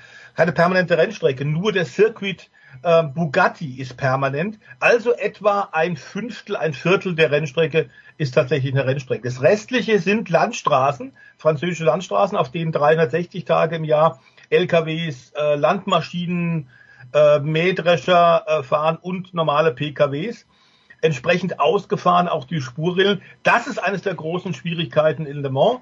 Ähm, ganz klar, du musst aber eben bei dem Nachttraining am Donnerstag, das sind viele äh, Stunden, muss jeder Fahrer eine gewisse Rundenanzahl fahren okay. plus eine gewisse Rundengeschwindigkeit zeigen. Ähnliches haben wir ja mit dem mit der Nordschleifen Permit an der äh, am Nürburgring an der Grünen Holle eben auch. Es kann nicht jeder kommen und da mitfahren. Dazu sind die Geschwindigkeitsunterschiede genau wie du es beschrieben hast, Jens, natürlich zu groß und das Ganze zu gefährlich. Trotzdem kam in diesem Jahr in Le Mans aufgrund der vielen Kollisionen in der Anfangsphase des Rennens noch am Samstag auch wieder die Diskussion auf, ähm, ob man tatsächlich die Amateurrennfahrer noch besser auf das Rennen auf die 24 Stunden von Le Mans vorbereiten muss. Denn einige schienen da doch schon auch bei Tageslicht etwas überfordert. Wir gehen eins weiter und Eddie ist im Grunde genommen schon auf dem Weg zum Sachsenring zur MotoGP, aber wir dürfen natürlich gerne auch Eddie zurückschauen nach Mugello, wo Ducati vor Ducati vor Ducati vor Ducati gewonnen hat. Fünfter dann Brad Binder auf der KTM, aber als erster ausgeschieden. Wieder mal möchte ich sagen, Marc Marquez und ich lese etwas von einer Krisensitzung bei Honda. Warum, warum gibt's die? Ist die nur dem, dem frühen Ausscheiden geschuldet? Riskiert Marc Marquez zu viel? Äh, gibt's überhaupt noch mal eine realistische Chance, auf ein Comeback von Marc Marquez, dass er wirklich auch um den Titel mitfährt? Also wenn es eine gibt, dann gibt es sie am kommenden Wochenende am Sachsenring, weil okay. keiner da hat da so oft, da keiner hat da so oft gewonnen wie Marc Marquez. Äh, nein, das Problem ist halt einfach, äh, dass auch im Lager von Marc Marquez äh, jetzt die Weichen für die Zukunft gestellt werden und äh, er halt auch einsehen muss, äh, dass die vielen Stürze auch daher kommen, weil er eben halt gewinnen will. Fahrerisch hat er das drauf Experten äh, sind sich ja immer noch völlig äh, einer Meinung, dass er immer noch der beste Rennfahrer auf zwei Rädern auf der Welt ist. Äh, aber das geht halt mit dem Honda-Paket nicht. Und Honda ist da wirklich komplett in der Krise, ähm, auch durch die Verletzung der Fahrer. Jetzt ist Alex Rins auch noch schwer verletzt, der nächste schwer Verletzte in der MotoGP. Und äh, ich habe mir das auch äh, in großen Teilen angeguckt am letzten Wochenende, obwohl ich bei der äh, MXGP WM in Teil war und einfach mal äh, Freizeit genossen habe. Äh, ich gebe der Stefan Bradl äh, völlig recht, äh, der im Servus TV Interview oder er als Experte eben die Frage auch aufwarf, die ich hier auch schon mehrfach gestellt habe. Muss es wirklich sein, dass die Motorräder in der MotoGP 366,1 ah, ja. kmh von Brad Binder, neuer Topspeed-Rekord, müssen die wirklich 366,1 kmh fahren? Äh, und dann mit den aerodynamischen Bauteilen im Pulk. Ich weiß es nicht, weil ich glaube nicht, dass der Zuschauer auf der Tribüne, der Zuschauer zu Hause auf dem Sofa einen Unterschied zwischen 300 und 360 äh, überhaupt sieht und wahrnimmt. Fakt ist, das ist saugefährlich, wie wir ja auch an der verletzten Serie in der MotoGP in diesem Jahr äh, sehen. Ja, und Marc Marquez ist eben halt eines der Opfer. Honda hat den äh, Anschluss einfach verpasst. Das ist äh, nicht nur bei Honda so, das ist auch bei Yamaha so. Fabio Quattararo, dem geht's ja nicht anders. Äh, der wird dann Elfter äh, oder sowas. Aber äh, der ist ja nicht umsonst Weltmeister geworden. Nur mit den japanischen Paketen geht im Moment halt gegen Ducati, aber auch gegen KTM und gegen Aprilia gar nichts. Und das ist wirklich eine dramatische Situation, was die Technik angeht. Und da wird Marc Marquez schon ordentlich Klartext reden und den Jungs versuchen zu erklären, wenn ihr mir nicht ein vernünftiges Motorrad baut, dann bin ich bald weg. Also ich, ich glaube, diese, darum geht's. Ja, ich habe diese 366 kmh auch gelesen. Da war es die Eddie gerade und habe mir auch gedacht, das ist doch ist doch völlig absurd. Alles was nahe an 300 ist auf dem Motorrad, ja eigentlich schon Wahnsinn. Äh, 366, das erinnert mich ein bisschen an unser langes Gespräch mit Heinz Kienigartner, der Voice, mhm. wo der ja auch gesagt hat, bei der Dakar wird zu schnell gefahren. Ähm, kann man, was kann man tun? Kann man die PS-Zahl drosseln? Muss man die Reifen anders machen? Weil äh, natürlich klingt das unfassbar 360 66 kmh, aber wie Eddie sagt, wenn es nur 340 sind, auch schön warm. Ja, keine Frage, man muss abrüsten. Da sind wir uns eigentlich, glaube ich, wirklich alle einig, ähm, dass das äh, so nichts bringt, zumal das natürlich am Grunde auch tatsächlich diese Ausflüge mit diesen vielen, vielen Flügeln in den letzten Jahren in eine Richtung führt, die mit dem Pri Privatmotorrad, den, den normalen Straßenmotorrädern auch nicht mehr wahnsinnig viel zu tun hat. Ich meine, dass es geht, ist gut. Ducati hat das Reglement, das sehr, sehr offen gefasst ist in diesem Bereich, vom Motorradweltverband halt äh, komplett und konsequent ausgenutzt. Das kennen wir von Gigi Dalinia. Äh, Wenn es irgendwo eine kleine Grauzone gibt, springt der rein und findet eine Lösung. Aber man muss da dringend was tun. Es ist geil, es ist toll und natürlich Brad Binder völlig, völlig äh, cool sagt, ja 366 spürt man auf dem Motorrad gar nicht mehr. Sagen sie alle, weil sie am Ende auch dafür bezahlt werden. Aber tatsächlich die von Eddie erwähnte Verletzungsliste in diesem Jahr, das hängt nicht nur mit dem neuen Sprintformat zusammen, bei dem man ja auch Fehler gemacht hat, gleich so viel Sprints bei jedem Rennen. Man hätte es eher so wie die Formel 1 machen müssen, mal ein paar Versuchballons in diesem Jahr. Aber klar ist auch, dass das auch eben nicht nur das Format, sondern die Technik ein entscheidender, entscheidendes Problemfeld ist und da ist einiges zu tun. Ähm, das scheint aber auch bei vielen tatsächlich angekommen zu sein im Fahrerlager, so wie wir hören, wird da hinter den Kulissen schon intensiv geredet und diskutiert, wie man es in der mittelfristigen Zukunft halten kann. Klar ist, noch gilt das Reglement, noch mussten KTM und Co. nachrüsten und haben es offenbar auch wunderbar gemacht. Nur noch in den schnellen Kurven, die wir in Mugello eben auch hatten, gibt's für die KTM noch einen Nachteil. Aber die haben einen Riesenschritt gemacht, die Matik Hofner tatsächlich seit letztem Jahr, was die Ergebnisse in diesem Jahr nicht nur bei den Sprints durch Brad Binder, sondern auch mit Jack Miller zeigen. Äh, vor allem eben auch die Starting Device bei KTM ist stand momentan State of the Art. Die haben immer Jack äh, Miller und, und Brad Binder die besten Starts, so auch am Samstag und Sonntag in Mugello, raketenartig. Aber auch das äh, muss in der Form eigentlich nicht sein. Und es ist völlig richtig, wir kennen es äh, aus Amerika, wo ja Speed immer ein ganz großes Thema ist und ein Verkaufsargument Nummer eins. Selbst in Amerika weiß man, dass äh, Speed allein äh, nicht selig machend ist und nicht automatisch eine gute Show bietet. Äh, was die Leute neben äh, dollen Duellen sehen wollen, ist tatsächlich, äh, wenn Crash, eben ohne Personenschaden. Und bei diesen Geschwindigkeiten, die Verletztenliste, die immer länger und länger wird, zeigt es deutlich, das ist des Guten zu viel und da muss man ran. Eddie, I let you go on this one. Was die, was die Ducati-Dominanz angeht, sind wir jetzt mal gespannt. Also äh, Sachsenring kommendes Wochenende, wir haben Marc Marquez angesprochen. Äh, Ducati hat erst ein einziges Mal, 2008 mit Casey Stoner, und das ist schon lange her, äh, auf dem Sachsenring gewinnen können. Äh, das ist also keine Ducati-Strecke, äh, ist klar, bei der Charakteristik, die der Sachsenring mit der längsten Linkskurve der Welt so mit sich bringt. Das wird hochinteressant zu beobachten sein am kommenden Wochenende und ich bin mir völlig sicher, wenn Marc Marquez äh, in diesem Jahr ein Rennen gewinnen kann, dann kann er das am kommenden Wochenende tun. Und ich bin mal gespannt. Ich freue mich total drauf. Ich werde morgen hinfahren aus rein privaten Gründen, um mir das einfach nochmal anzugucken und ein bisschen den Reiseleiter für äh, die Autorennfahrer Jordan Pepper, Kelvin und Sheldon van der Linde zu spielen, die nämlich mit Brad Binder und Darren Binder befreundet sind und sich das mal angucken wollen. Ja, und es ist mir gelungen, da ein nettes äh, Package zusammenzustellen. Wir haben gute Pässe, wir kommen rein und äh, werden uns das mal angucken. Und ich bin wirklich mal gespannt, was wir da nächste Woche besprechen werden. Aber zu dem, was Stefan gerade gesagt hat, ich habe da eine klare Meinung zu. Ähm, einfach die komplette Aero, die kompletten Flügelpakete einfach weg, einfach abbauen, einfach reduzieren, einfach wieder Motorräder fahren zu lassen und keine aerodynamischen Wunderwaffen. Das wäre mein Vorschlag und meine Meinung. Sprechen wir auf jeden Fall nächste Woche drüber. Wer nicht so lange warten möchte, folgt Eddie auf Instagram. Denn äh, da sieht man dann, was an diesem Wochenende auch schon passiert am Sachsenring. Eddie, herzlichen Dank. Der Voice bleibt noch bei uns, denn es geht jetzt ja gleich um die Formel 1.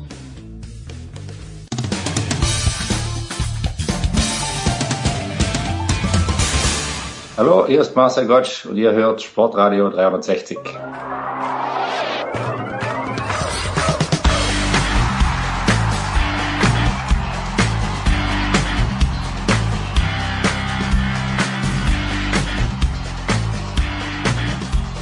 Und weiter geht's in der Big Show 614. Eddie ist, äh, glaube ich, jetzt schon auf seinem Motorrad eine Minute nachdem er uns verlassen hat in Richtung Sachsenring, aber neu dazugekommen ist Stefan Eben, Formel1.de, motorsport.com. Servus Stefan. Servus. Das letzte Heimrennen unter Anführungszeichen, Stefan, hatten wir ja in Barcelona und da war die Idee, glaube ich, schon, naja, wie wär's denn, wenn Fernando Alonso dieses Rennen gewinnen könnte? Hat dann nicht funktioniert, weil Max Verstappen zu gut ist. Jetzt hat äh, Stroll Senior auch eine Idee, nämlich dass Lance und Fernando Alonso Platz zwei und Platz drei belegen, weil der erste Platz wird es wieder nicht werden. Wie realistisch äh, ist das, dass Lawrence Stroll äh, da wirklich seinen, seinen Willen bekommt, den er sonst wahrscheinlich sehr oft bekommt? Beim Heimspiel in Montreal. Beim Heimspiel in Montreal, sollte man natürlich sagen, ja. Ja, also zu 50 Prozent realistisch ist es schon, dass er an Aston Martin aufs Podium fährt, aber das ist dann halt Fernando Alonso nicht Lance Stroll. Also die bisherige Saison zeigt ja ganz klar, dass Stroll überhaupt kein Land sieht gegen den Teamkollegen.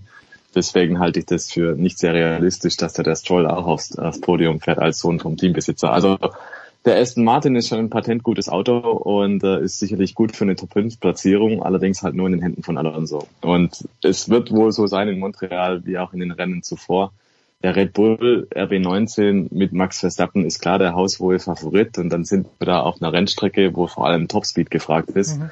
Und mit so langen Geraden, mit der Aussicht, ähm, dass Verstappen einfach gerade super in Form ist, dass das Auto gut geht und in dem Wissen, dass der Red Bull bei Topspeed nochmal mehr aufblüht, äh, kann man nur sagen, der Red Bull gewinnt dieses Rennen definitiv. Und dann sehr wahrscheinlich, wenn Perez auch sein Zeug zusammenkriegt und wenn einigermaßen sein Rennen funktioniert, dann fährt er auch aufs Podium. Und dann ist es wahrscheinlich wieder mal so, dass für Aston Martin halt vielleicht gerade noch der dritte Platz rausspringt, aber zwei Podestplätze unter normalen Umständen halte ich für ausgeschlossen.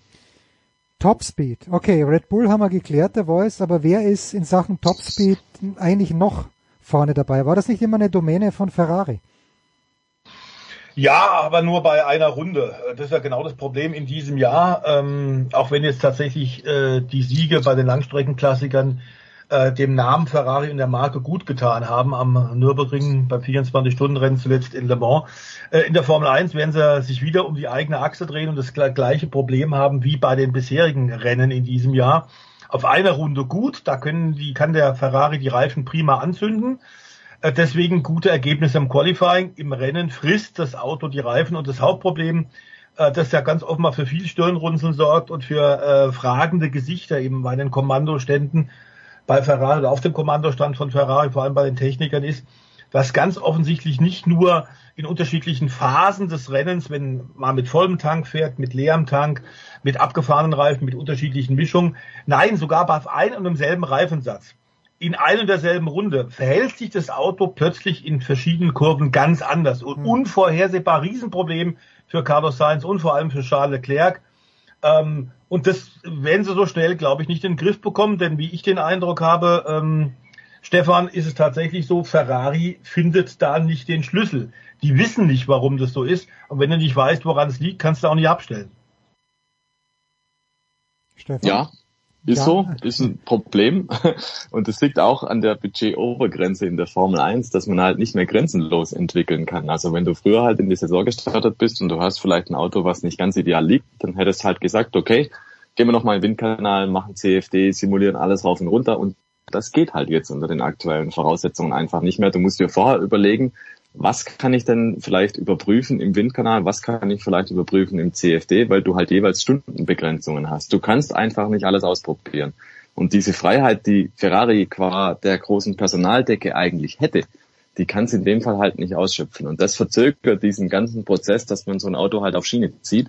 Und das bedeutet im Prinzip auch, wer halt zu Jahresbeginn einen Rückstand hat, der rennt dem wahrscheinlich länger hinterher als früher. Und es gibt halt dann nicht dieses schnelle Heilmittel, das sich jeder dann erhofft. Und Ferrari wird also noch ein paar Wochen länger mit den ganzen Problemen leben müssen, sofern es überhaupt eine Lösung dafür gibt.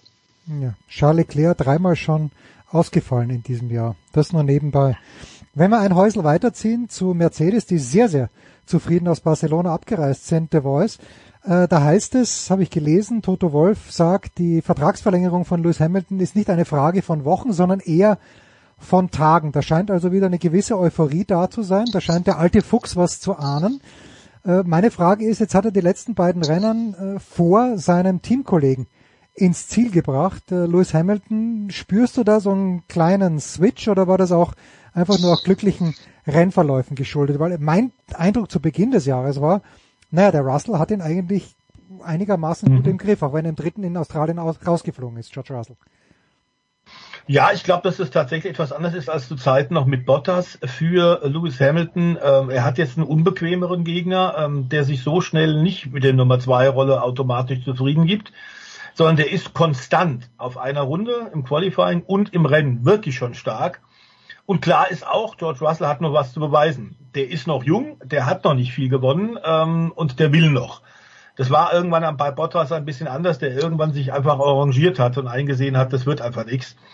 Äh, Hamilton allerdings, und über die Amplituden seiner Motivation, seiner Formkurve haben wir an dieser Stelle mit Stefan äh, Ehlen ja auch schon gesprochen.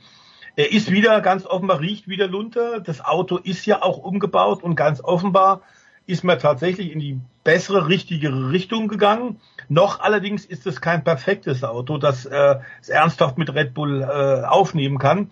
Und es ist durchaus denkbar, dass in Barcelona, das waren sehr spezielle Bedingungen, die Mercedes durchaus entgegengekommen sind, hing auch mit den Außentemperaturen zusammen, die am Sonntag kühler waren als noch am Samstag. Ähm, nicht davon auszugehen, dass in der Ile Notre, auf der Ile Notre Dame in, in Kanada jetzt auf dem Circuit äh, Villeneuve das genauso sein wird und Mercedes gleich auch wieder vorne ums Podium wird mitfahren können. Ich glaube aber, die wittern Morgenluft, nachdem sie mit ihrem revolutionären Konzept im letzten Jahr ja ganz offenbar einen Fehlgriff gemacht haben, ganz offenbar äh, von Simulationen auch irritiert. Denn äh, im Windkanal und, und bei den Simulationen schien das Auto mit den sehr, sehr äh, revolutionären neuen, ganz kleinen Seitenkästen gut zu funktionieren. In der Praxis eins zu eins eben nicht. Und jetzt hat man mit dem Umbau angefangen. Ich glaube, das ist eine richtige Entscheidung, ganz offenbar. Wird aber bei allen Rennstrecken nicht gleich sein. Und was wir natürlich gar nicht wissen, Stefan, ist, in Kanada haben wir immer schon auf dem Traditions-Grand Prix-Kurs mit, mit immer äh, tollen Fans, die sehr begeistert sind und immer den Murmeltieren, aber immer auch ordentlich Wetterkapriolen gehabt. Und das ist, was Mercedes, glaube ich, gerade momentan nicht brauchen kann. Die versuchen, das neue umgebaute Auto quasi in die B-Version zu verstehen. Und wenn du dann dauernd unterschiedliche Witterungsbedingungen hast, wie jetzt der Wettergott und die Wettervorhersage für Freitag, Samstag, Sonntag vorhersagt, ist es schwer zu vergleichen, oder? Ja, absolut. Also das ist das, was eigentlich alle Teams sich wünschen, ist so ungefähr 25 Grad und drei Tage halt Sonnenschein, möglichst konstante Bedingungen, damit man halt von einem Training aufs andere auch Rückschlüsse ziehen kann. Und wenn das nicht gegeben ist, hast du natürlich ein Problem. Und in Kanada kommt immer noch hinzu, das ist auch ein Rennen, das ist so für Safety-Car-Phasen und auch Rotphasen mal anfällig. Also da hast du tatsächlich jetzt nicht den normalen linearen Rennverlauf, sondern da kommt mal dazwischen dass da halt ein Unfall passiert oder Leute stecken irgendwo im Kiesbett fest. Es gibt ja auch die berühmte Wall of Champions ne, in der Zielkurve. Mhm. Da sind ja diverse Weltmeister schon abgeflogen. Und ähm, das heißt also, dieses Rennen verläuft meistens nicht so ganz normal, wie man sich eigentlich ausmalt.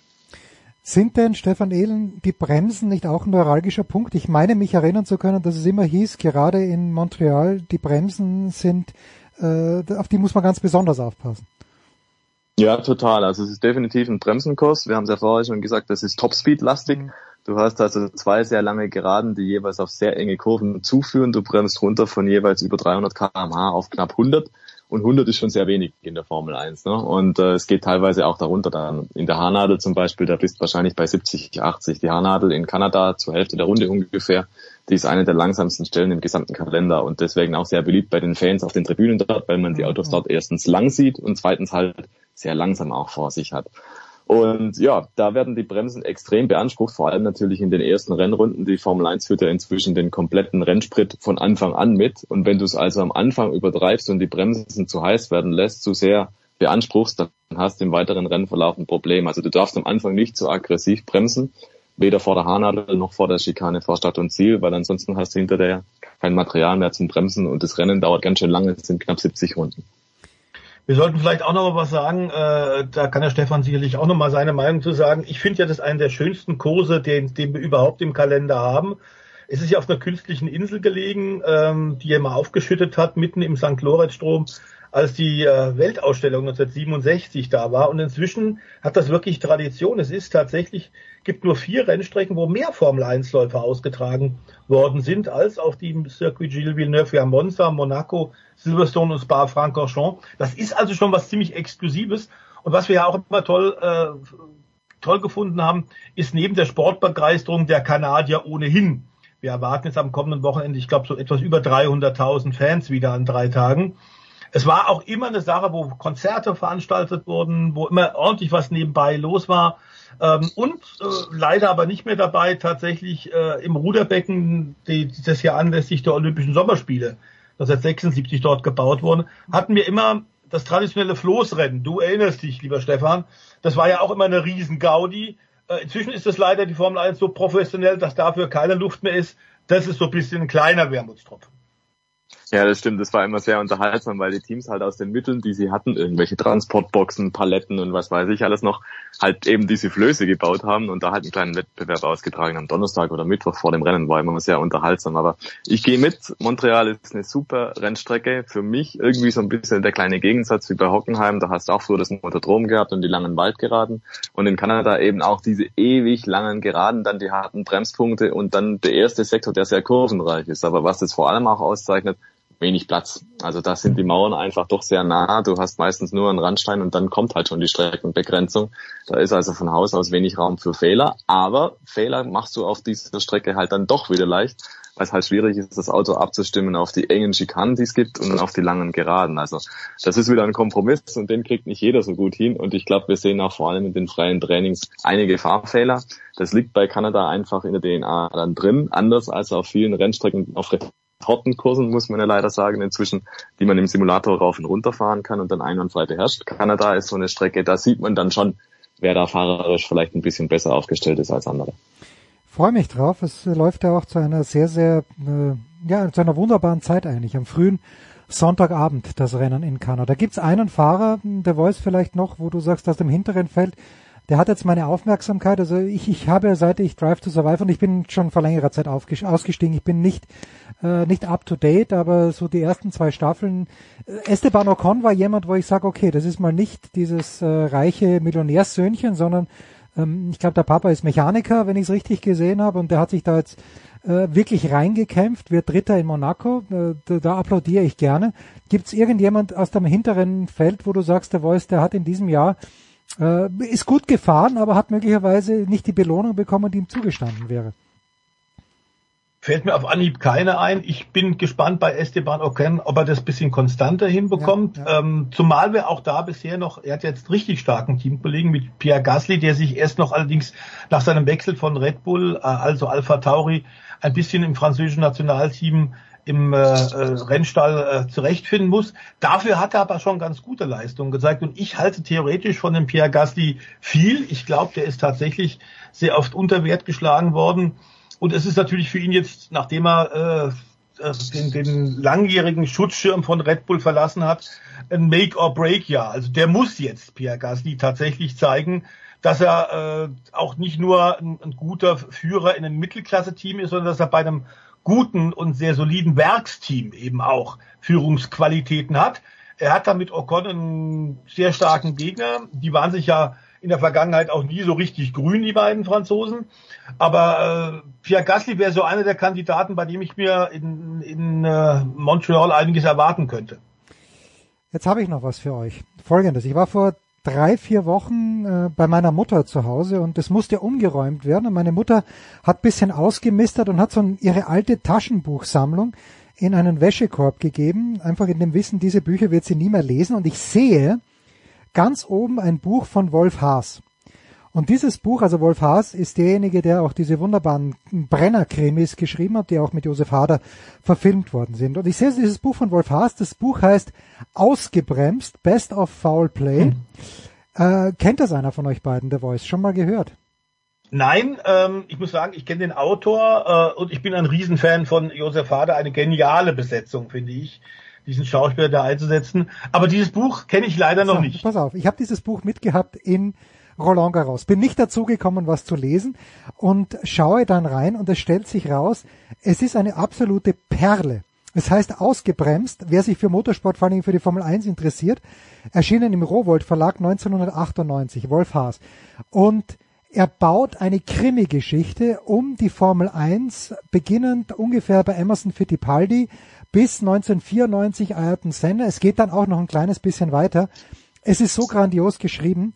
Ich werde ähm, mein Exemplar dem Stefan Ehlen zuschicken oder dem dem äh, Stefan Heinrich, einen von euch beiden. Das müsst ihr lesen. Es liest sich extrem einfach und es klingt alles, was er darin sagt, ist natürlich komplett an den Haaren herbeigezogen, die Krimi-Komponente, aber es sind dann auch ein paar Dinge drin, wo man sich denkt, aha, könnte wirklich so gewesen sein. Ich kann es allerwärmstens empfehlen.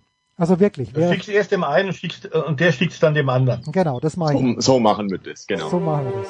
Also das noch als Abschluss für heute. Wir freuen uns auf Montreal am Wochenende. Danke Stefan Edel. Danke Stefan The Voice. Kurze Pause in der Big Show 614.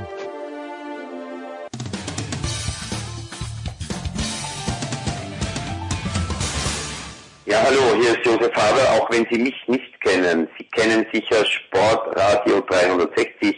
Bleiben Sie dran, wechseln Sie jetzt nicht den Kanal, schrauben Sie nicht am Radio rum oder am Computer, wo auch immer das gesendet wird. Sie hören genau das Richtige, verstellen Sie nur mehr die Lautstärke. Herrschaften, weiter geht's in der Big Show 614 nach längerer Zeit mal wieder, aber dafür natürlich mit umso größerer Freude. Mit dabei von der Süddeutschen Zeitung The Great Johannes Knut. Grüß dich, Johannes. Ja, guten Tag, freut mich auch mal wieder. Wer Johannes live kennt äh, und jetzt einen Vergleich ziehen möchte, der muss sagen, Niklas Kaul, Weltmeister und Europameister im Zehnkampf, sieht aus wie ein sehr gut trainierter Johannes Knut. Nicht, dass wir Johannes das nicht auch zutrauen würden, getraut hätten in seiner besten Zeit. Wenn wir aber, und jetzt versuche ich eine wunderbare Überleitung zu finden, wunderbar wird sie nicht werden. ich merk's. Wenn ich aber Leo Neugebauer, äh, Neugebauer mir anschaue, auf diesem Bild, das zum Beispiel äh, der Deutsche Leichtathletikverband gepostet hat, dann ist das vom ganzen Körperbau her nochmal eine Stufe über Niklas Kaul. Und zwar, jetzt, da kann ja der Kaul nichts dafür, aber er scheint mir größer zu sein, er scheint mir kräftiger zu sein und er hat 8836 Punkte erzielt bei der NCAA Meisterschaft in Austin in Texas. Johannes, ist this guy real? For real in diesem Fall sogar. Ja, das ist äh, sehr schöne Frage, weil man kann da schon mal äh, die sehr vielen äh, verschiedenen Zehnkampftypen durchgehen, beziehungsweise ähm, sehen, wie viele äh, unterschiedliche Wege zu, zu so einem Erfolg führen können oder auch nicht. Ähm, ich weiß noch, als äh, Christopher Heilmann, ähm, ich glaube, das war 2019 auch in Doha, einen Tag danach, ähm, nach, nach Niklas Kauls äh, doch etwas leicht überraschendem WM-Titel gesagt hat, äh, wenn, wenn ihm einer gesagt hätte vor ein paar Jahren, dass dieser Athlet mit einer 100 Meter Bestzeit von 11, irgendwas, eine Zeit, die ich nicht ganz hingekriegt ha habe, aber zumindest nicht allzu weit entfernt war, ja, zumindest in früher, in grauer Vorzeit, dass der einmal Weltmeister im Zehnkampf wird. Also die 100 Meter sind ja so der Ausweis der Schnelligkeit, äh, sag ich mal so, ist das Fundament äh, für deine weiteren acht Disziplinen, die du auch legst. Du brauchst in irgendeiner Art und Weise möglichst schnell ein schnell kräftiges Muskelsystem, wie auch immer. Und das ähm, drückt sich in den 100 Metern schon mal recht gut aus. Äh, wenn du dort stark bist, dann hast du in der Regel auch eine sehr gute Basis für andere Disziplinen. Bei Niklas Kaul ist es mit elf Sekunden wirklich außergewöhnlich. Ähm, da würde man sagen, okay, das ist jemand, der schafft vielleicht, wenn er wirklich sehr, sehr versatil ist und, und gut befähigt, 8000 Punkte plus. Aber 8-6 WM-Titel, das war schon, das ist schon sehr außergewöhnlich. Und er hat ja auch wirklich Stärken, die eigentlich für einen Zehnkämpfer sehr ungewöhnlich sind, nämlich im Speerwurf mit einer sehr, sehr guten Technik. Ist jemand, der im bei den Spezialisten zumindest nicht völlig doof aussieht. Äh, derzeit in der deutschen Spitze sogar, glaube ich, gute Chancen hätte. Bei der, bei der leider gerade massiv einbrechenden Leistungsdichte. Und auf der anderen Seite eine 1500 Meter Zeit läuft, die wirklich auch mit, mit vier, bisschen mehr als vier Minuten wirklich außergewöhnlich ist. Und äh, also jemand, der das Feld extrem von hinten aufrollt. Und äh, Leo Neugebau ist eigentlich wirklich so ein Wiedergänger von Jürgen Hinksen, von mhm. demjenigen, den er jetzt abgelöst hat. Ja, sehr, die sind auch fast, also die, die, wenn, wenn denn die Vitalwerte so stimmen, äh, zwei Meter irgendwas, ähm, 100 äh, und ein paar zerquetschte Kilo. Das passt ziemlich genau auf Jürgen Hinksen damals. Und entsprechend sind auch seine Stärken, ja, also sehr ähm, sehr, sehr, sehr starkes, sehr starker, sehr starker Sprint, sehr starker, sehr starke 400, wirklich äh, extrem stark, also 47 äh, flach, das ist schon brutal schnell und sehr, sehr starke Würfe. Nicht ganz so starker Speer, weil das halt eine Disziplin ist, in der du auch viel filigrane Technik brauchst, aber sehr starke Kugel zum Beispiel und Diskus vor allem, also da ist schon, ähm, da kommt schon vieles, fließt schon viel, vieles zusammen, was so ein, es ist so ein bisschen Oldschool, sag ich mal. Und genau das Gegenteil von mir also. Ja, nee, nee, du, du, also wenn jemand oldschool ist, aber im besten Sinne des Wortes, dann natürlich du, Johannes. Jetzt, äh, erste Frage, es ist eine organisatorische Frage. Ich lese also diese Meldung, 8836 Punkte, Rekord, das sind ja äh, wenn ich es richtig gesehen habe, nur vier Punkte mehr. Wenn man das jetzt die Bestleistung von Hinksen, die er damals unter dem alten System ja. erzielt hat, auf das neue umrechnet. Aber ich meine, das ist Wahnsinn. Es gibt, glaube ich, sieben Zehnkämpfer, die besser waren. Als, nach dieser neuen Tabelle, ja. Ja, äh, genau, nach dieser neuen Tabelle. Und da sind natürlich die Allzeitgrößen dabei wie äh, ja wie wie ein Damian Warner, wie äh, Roman Schäberle, wie äh, wie heißt Daley Thompson. Daley Thompson, wie heißt der Mayer mit Vornamen, habe ich vergessen. Kevin, der Weltrekordhalter. Ke Kevin, genau. So und jetzt ähm, ist das erste, was mir aufgefallen ist, das war eben bei der NCAA Championship und ich habe mich gefragt, mhm. Ist es völlig Wurst, bei welchem Wettkampf du das erzielst, weil das ist ein Studentenwettkampf. Zählt das auch offiziell als ja. deutscher Erwachsenenrekord? Ja, also ich glaube, dieser, dieser, dieser, dieser Zusatzstudent, der hat auch, auch meine Kollegen teilweise in die Irre geführt, weil die dachten, das ist jetzt irgendwie, genau, eine Studentenmeisterschaft und ähm, ich glaube, das ist, das führt genauso wie bei den anderen amerikanischen College-Sportarten so ein bisschen in die Irre. Das ist ja, äh, ist ja im Grunde ein, ein vorgezogener Profi-Wettkampf. Dieses ja. College-System ist ja der Unterbau für diese ganzen Profiligen, Ausnahme Baseball ähm, und andere, aber in der Leichtathletik, die das der komplette olympische Unterbau, Schwimmen, auch andere Disziplinen, das, das wird ja alles im College rangezogen. Das ist äh, für, für die natürlich ein super System, ein flächendeckendes, bestens alimentiertes, äh, gefüttertes, umsorgtes äh, System, in dem Ausbildung und, und äh, Sport perfekt zusammenpassen. Und äh, ich kannte das ja so ein bisschen von meiner amerikanischen Highschool, die ja schon so eine Art, äh, so eine Art Prep School äh, hieß die, also so eine Preparatory School, also eine, die aufs College vorbereitete. Da haben die das ja schon so ein bisschen in klein nachgebaut. Das ist wirklich traumhaft. Ne? Du kannst, du hast äh, das Training und, und Schule, das ist perfekt abgestimmt. Du hast äh, da eine, eine super Umsorgung. Und äh, wenn es nicht klappt, dann hast du halt trotzdem die ähm, deinen Abschluss und musst dich auch nicht finanziell mit irgendwelchen Nebenjobs oder oder Kaderförderungsgeschichten rumschlagen, weil du halt im Zweifel das Stipendium hast, äh, weil weil du ja als talentierter Sportler dort auch rübergeschickt wurdest und entsprechend dann mit der Schule irgendwas ausgehandelt hattest. Also das ist schon das ist schon im Grunde, das ist schon ein Profibetrieb, das ist natürlich in der Leichtathletik nicht ganz so massiv oder mit, mitnichten so massiv wie jetzt bei den College-Football-Spielen, die ja im Grunde Profibetriebe sind mit teilweise mehr Zuschauern als in der NFL. Aber der, die, die Sportstruktur als Ganzes profitiert natürlich. Also Texas, University of Texas ist, ist ja somit, glaube ich, das reichste Sportsystem, äh, ähm, die reichste Sportuni des Landes oder eine der reichsten da profitieren die natürlich auch davon, dass sie in anderen äh, Sportarten äh, so viel äh, Kohle ranziehen. Das, das, das federt dann natürlich auch, strahlt auf das andere Budget ab. Das ist einfach ein unfassbar, das ist im Grunde ein Profibetrieb. Ja? Und, und äh, die, die NCAA-Wettkämpfe sind auch ganz normal sanktioniert. Ich glaube streng genommen auch, ich weiß gar nicht mittlerweile, ob das so einfach geht, aber es gibt ja auch deutsche Hochschulmeisterschaften, wenn du da einen Deut mhm. deutschen Rekord machst, meine ich, das ist, bin mir nicht ganz sicher, aber wenn du den rechtzeitig anmeldest, den, den Wettkampf eigentlich, kannst du da genauso Bestleistungen erzielen wie jetzt bei anderen ähm, Wettbewerben. Das Wichtige ist halt, äh, das gab es früher nicht immer, dass auch eine Dopingkontrolle zeitnah gemacht wird. Das haben sie aber auch glaube ich, mittlerweile so organisiert, weil sie ja wissen, äh, was, wie stark die, die amerikanischen Studenten sind, äh, ähm, dass da wahnsinnig gute Bestleistungen äh, aufgestellt werden, dass da, da kümmern die sich dann schon drum, dass da alles, das Protokoll zumindest eingehalten wird. Das heißt, pass auf, jetzt war ich vor, bis vor einer Woche bei den French Open und habe dort auch die Juniorinnen vor allen Dingen gesehen, aber auch die Junioren. Und ich habe mir bei der Hälfte, mindestens bei der Hälfte der Spielerinnen und Spieler, die ich gesehen habe, gedacht, okay, das wird für einen Profi nicht reichen, aber in Gottes Namen, geh doch bitte an ein amerikanisches College, dort kriegst du ein Stipendium, du bist, wie du sagst, äh, Johannes, ich weiß es ja von anderen, die, die wirklich auch dort Tennis gespielt haben, zum Beispiel. Mhm. Die medizinische Versorgung ist gigantisch. Und ich frage mich wirklich in der Leichtathletik, ich glaube in deinem Artikel, den du geschrieben hast, äh, Lea Meyer war das zweite Beispiel, mhm. die dort war, die spektakulär gestürzt ist bei der WM, aber dann bei der Europameisterschaft zweite geworden ist über 3000 Hindernis.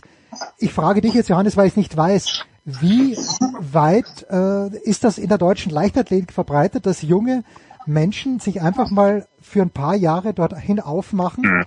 und sollte es nicht, sollte nicht jeder Zweite versuchen, dorthin zu kommen? Also jeder zweite weiß ich nicht, weil es ist ja wirklich nicht für jeden was. Also das mhm. muss schon dir liegen, dass du da wirklich auch dann für ähm, natürlich kannst du es auch frei wählen. Es gibt ja ganz unterschiedliche Modelle. Du kannst da ein Jahr hin. Die Lea Meyer war, glaube ich, nur ein Jahr da.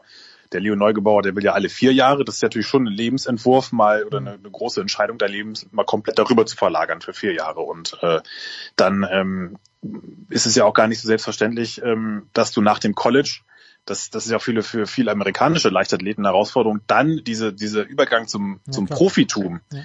Da musst du dir ja alles, so, so super du da umsorgt wirst, musst du da, danach dir ja dich auf einmal wieder komplett selbst kümmern. Eigener Agent, eigener, ähm, eigener Schuhvertrag, weil es gibt eben nicht diese staatlichen Förderstellen. Gut, jetzt könnte man sagen, in Deutschland gibt es das ja dann äh, schon auch wieder, aber ähm, da setzen sich natürlich auch nur die ne, setzt sich auch nur eine ganz kleine Elite durch oben. Ne? Und, und dann gibt es wahrscheinlich auch viele Beispiele, da sagt man, okay, das ist nicht so gut gelaufen, von denen kriegt man aber nie was mit, weil ähm, ist dann halt so unbedeutend. Und mhm. ähm, also das ist auch, das ist wirklich ein wichtiger Schritt, ein großer Schritt.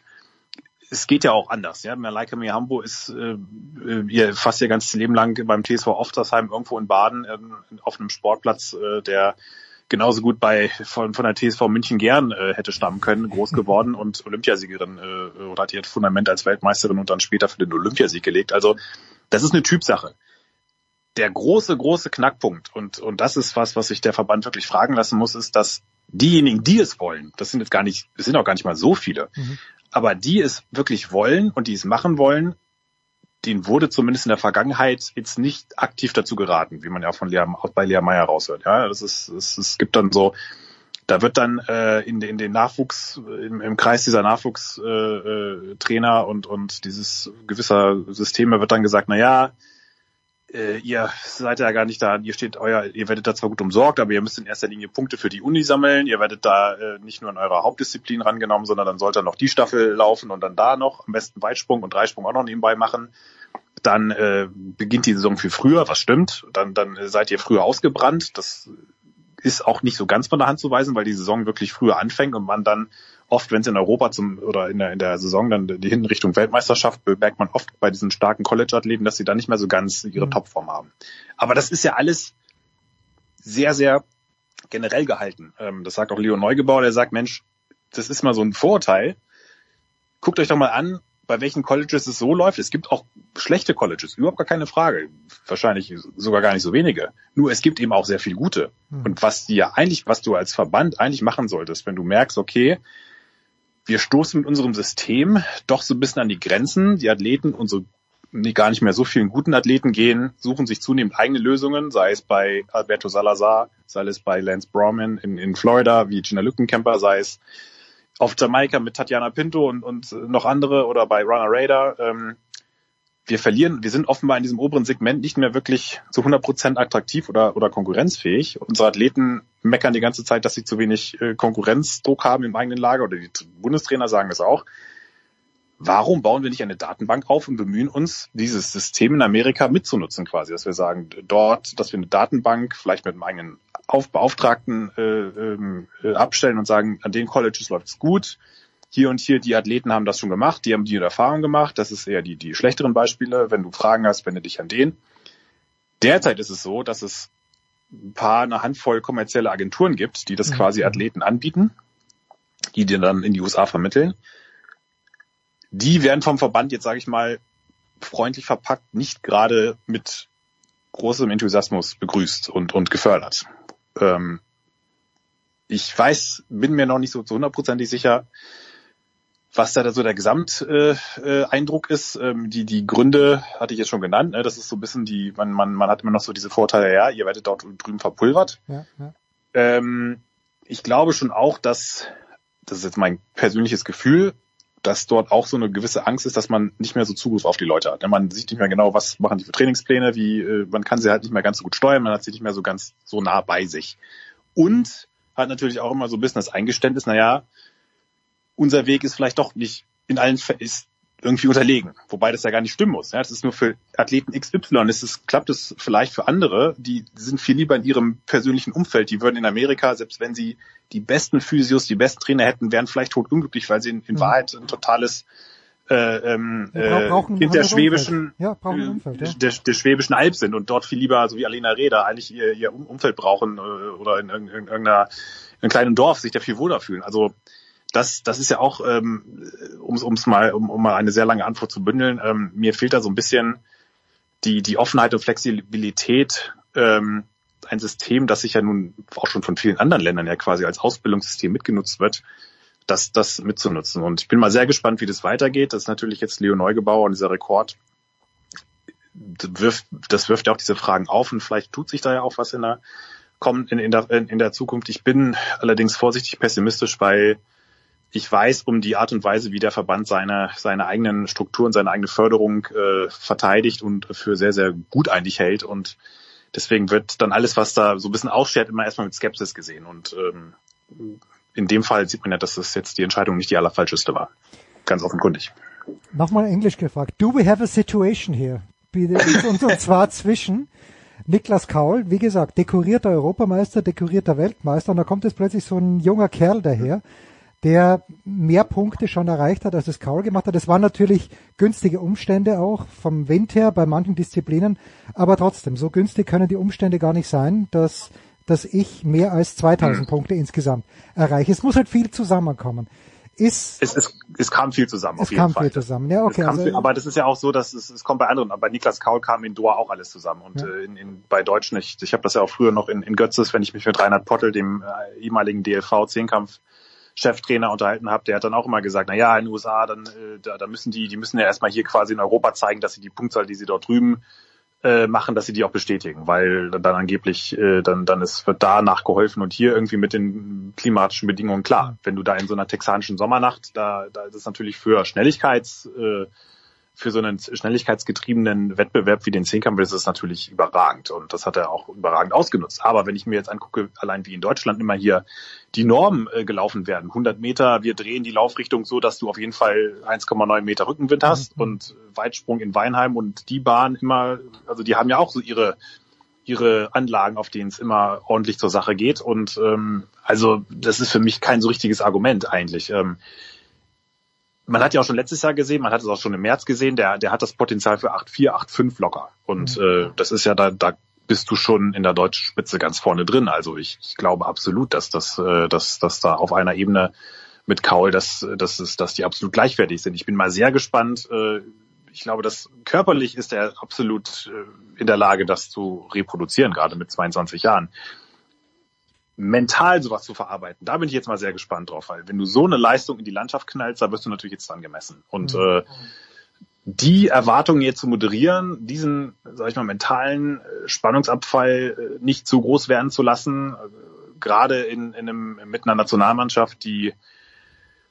äh, jetzt ja nun nicht mit wahnsinnig vielen Medaillenkandidaten auch gesegnet ist. Also da wird, da, da wird einiges, da werden einige Augen auf ihn gerichtet sein und ähm, das da bin ich mal sehr gespannt. Also so was ich gehört habe, mein, mein Eindruck ja auch von Eugene, als ich ihn mitgekriegt habe, der macht einen unfassbar ruhigen, in sich ruhenden, mhm. geerdeten Eindruck, ähm, hat auch von der Familie her und, und auch so von allem drumherum ist da wirklich, ja, also geht er aber auch nicht mit falscher Bescheidenheit dran, so nach dem Motto, ich, ich will jetzt, äh, ich will erst mal gucken und, und so weiter und so fort, wie es ja auch manche Athleten gerne mal machen ich, ich glaube, die, die letzten Rest paar Prozent Behebigkeit, die, die werden ihm die Amis schon ausgetrieben haben. Aber die, der ist, der wirkt auch von sich aus so äh, gefestigt, dass er sagt, natürlich mache ich jetzt um eine Medaille mit, alles andere wäre ja irgendwie auch Quatsch. Aber ähm, ich glaube, man darf jetzt nicht bei jedem Wettkampf gleich äh, nochmal dieselbe Punktzahl erwarten oder dass es gleich Richtung 9000 Punkte geht. Ähm, muss aber vielleicht auch gar nicht sein. Ähm, auf mich macht das einfach einen sehr guten Eindruck, dass das jemand ist, der sich gut in so einen Wettkampf reinfühlt und, und so eine Konkurrenzsituation annimmt. Und darum geht's ja letztlich. Ne? Am Ende, dass du dich um diese, durch diese zwei Tage so gut, gut es geht durchkommt und kommst. Und äh, ich glaube schon, dass das äh, ähm, sehr gut tut und ähm, eben gerade, wenn du halt, mein Niklas Kaul hat ja auch in Deutschland eine absolute Ausnahmestellung gehabt, ne? Diese, diese große deutsche Zehnkampf-Dynastie und die, die Konkurrenzsituation Schrader, Katzmirek, ähm, Freimut, da ist ja auch jetzt in den letzten Jahren nicht wahnsinnig viel nachgekommen oder also zumindest nicht in diesem absoluten Top-Segment. Also er war da schon so ein bisschen alleine da und ist auch super. Also ich glaube, so wie ich Niklas Kaul einschätze, ist der absolut, nimmt er das als positive Motivation wahr und ähm, das ist doch äh, du brauchst es auch, wenn du, wenn du eine, eine gute Chance haben willst, weil dann bei irgendeinem läuft es dann doch, äh, läuft irgendwas dazwischen und dann bist du froh, wenn du so eine zweite, äh, ähm, einen zweiten hast, der da mitmachen kann. Einen habe ich noch, Johannes, und du hast auch darüber in der SZ geschrieben und zwar in den letzten Tagen sind dann doch bemerkenswert viele Weltrekorde gefallen. Ich habe mal drei gezählt, äh, zwei hat, äh, ich hoffe, ich spreche sie richtig aus, Faith Kipyegon, ähm, wahrscheinlich ich sie falsch ausgesprochen, but anyway, über 1500 Meter und über 5000 Meter geknackt und eines dann noch dazugekommen äh, von Lamecha Girma über 3000 Meter Hindernis bei den Männern. Äh, waren diese Rekorde fällig oder ist das wieder mal, äh, sind, das, sind das so Rekorde, wo man sagt, hm, komisch gerade jetzt? Also man sagt, hm, komisch, aber ich glaube, das liegt schon in erster Linie an, ähm, an, an dieser Materialentwicklung, weil wir Mhm. sehen einfach schon seit einer Weile, auch schon im, im Grunde begann das 2016 in Rio im Straßenlauf, das äh, als Eliud Kipchoge sein äh, von Nike, auch wenn das damals noch nicht so offen war, hatte die ersten Prototypen, diese sogenannten Superschuhe mit diesen, die aussehen wie Luftkissen, äh, kleine Luftkissenboote getragen und das hat er im Straßenlauf dazu mitgeführt. Ich will jetzt überhaupt nicht ein Unzen, eine Unze von Eliud Kipchoges äh, wahnsinniger mentaler und sonstiger Größe wegnehmen, aber ohne diese Materialentwicklung, glaube ich, wäre es sehr schwierig gewesen, einen Weltrekord, einen Marathonlauf unter zwei Stunden oder Richtung zwei Stunden zu sehen. Es ist einfach, im Straßenlauf bringt es enorm viel ähm, und das hat sich in der Folge auch in der, mittlerweile auch auf der Bahnleichtathletik, auch die Spikes, die Laufspikes, ähm, haben, sind so weiterentwickelt worden, auch nachdem das jetzt ein bisschen gedeckelt wurde, aber trotzdem, ähm, du hast einfach gesehen, dass es in alles, was Laufdisziplin angeht, ist da eine ganz klare, ist da ein Quantensprung. Durchgehend. Also nicht nur einzelne Athleten in der Spitze, sondern wirklich durchgehend. Du kannst sehen, wie Mittelstrecke, ähm, Kurzstrecke, auch längere Strecke, die Bestleistung gehen alle kontinuierlich nach oben. Es verschiebt sich wirklich mehr oder weniger alles nach vorne und das, das, das ist, das, das muss irgendein, das, da, da haben die Schuhe einen, Effekt und das, das leugnet mittlerweile auch keiner mehr. Das sagt ja auch äh, Carsten Bauer hat das im letzten Jahr auch gesagt, äh, er, er, ähm, ihm ist es fast schon ein bisschen zu viel, weil dann irgendwann nur noch über die Schuhe geredet wird und genau das machen wir jetzt ja auch. Ne? Wir, du, du redest das jetzt nicht mehr, okay, welcher Athlet hat besser trainiert, sondern wer hat den besseren, neueren Schuh? Das ist die Realität schon seit einiger Zeit. Und äh, wer hat die bessere Carbonfederplatte drin? Und ähm, von daher muss man auch immer diese persönlichen Bestleistungen jetzt äh, von vielen deutschen Läufern, die jetzt plötzlich statt 27,50 nur noch 27,30 über 10.000 Meter brauchen, das sind halt, wenn du es hochrechnest, ziemlich genau diese zwei Sekunden, die du im Zweifel durch so einen Spike gewinnst. Ist einfach leider so. Und äh, das, was es ein bisschen unfair macht, ist zum einen, manche Läufer scheinen auf, diese, auf dieses Material mehr anzusprechen als andere. Und letztlich lenkt es natürlich auch so ein bisschen ab natürlich von anderen Fragen, was vielleicht noch mit reinspielt. Das ist, kommt vielleicht auch manchen gar nicht so unrecht, dass, dass jetzt alle sagen, naja klar, das sind die Schuhe. Du weißt nicht, was es sonst noch ist. Aber ähm, es ist schon sehr auffällig, dass es vor allem die, die, die Laufdisziplinen sind. Der Girma hat ja auch in der Halle schon den 3000 Meter Weltrekord gebrochen. Also da, da fallen so viele Marken gerade, das ist einfach, äh, ähm, äh, auch wenn man weiß, dass es ja nun kein Sport ist, der irgendwie jung ist oder, oder, oder äh, Disziplinen, die jetzt irgendwie erst seit zehn Jahren im Wettkampfprogramm sind. Das ist ja nun wirklich teilweise sind das ja altehrwürdige Marken, die dort gebrochen werden. Ähm, ja, und dann gibt es wiederum so Disziplinen, 23,50 Meter Kugelstoßen, da, ja, ich glaube, das steht für sich. Also da muss jeder selber wissen, wie, wie plausibel er das hält oder nicht. Ich, habe da minimale Bauchschmerzen, weil kann man jetzt diskutieren, äh, ob Brian Krauser mit seinem rechten Fuß bei der Ausholbewegung da irgendwie auf der äußeren Kante äh, oder mit seinem linken da abstößt, äh, sich abstützt unerlaubterweise und deswegen da irgendeinen Hebeleffekt hat, was ja einige Trainer vermuten. Mir reicht das als Erklärung für 23,56 Meter nur bedingt aus. Aber gut, das ist ähm, auch das äh, ist jetzt ja nichts Neues in der Leichtathletik und ähm, ein Zwiespalt, den man auch letztlich den Athleten nicht anlasten kann, weil sie sind nicht dafür verantwortlich, dass sie ähm, die Sauberkeit, äh, das Kontrollsystem auch noch mitentwickeln und, und für glaubwürdig halten. Das müssen die Verbände machen und das da ist einfach noch nach wie vor zu wenig Feuerpower drin, als dass man sagen könnte, okay, wir bejubeln jetzt diese Leistungen einfach mal vorurteilsfrei. Finde ich Pass auf. zumindest. Pass auf, jetzt, jetzt, jetzt schließe ich so geil den Kreis, weil ich habe dich zu Beginn mit Niklas Kaul verglichen, jetzt vergleiche ich mich mit Eliot Kip- Kipchoge und zwar aber nur der wird's Gestalt. Äh, ja, nur der Gestalt, dass ich eben seit einem halben Jahr auch mit einem Sokoni laufe, der auch von der Bauart her jenem Nike nicht unähnlich ist. Es ist ein unfassbar anderes Gefühl. Also es ist wirklich, wie du sagst, es sind Luftkissen und äh, ich habe auch noch einen zweiten Schuh, einen Brooks, der eine härtere Sohle hat, eine dünnere Sohle hat. Es ist so ein massiver Unterschied, ähm, aber es fühlt sich einfach geil an. Immer noch. Vielleicht legt sich's ja in ein paar Wochen. Nur das, äh, und, und du hast deine Bestzeit dann von deiner Marathon-Bestzeit von um wie viel Stunden gesteigert? Ja, von 16 Stunden 12 jetzt auf 14 Stunden 07. Na, ich, ich Ja, da ist, da ist das Verbesserungspotenzial noch, noch ein bisschen größer. Ja, genau. Gut. Johannes Knut von der Süddeutschen Zeitung. Big Show 614. Pause.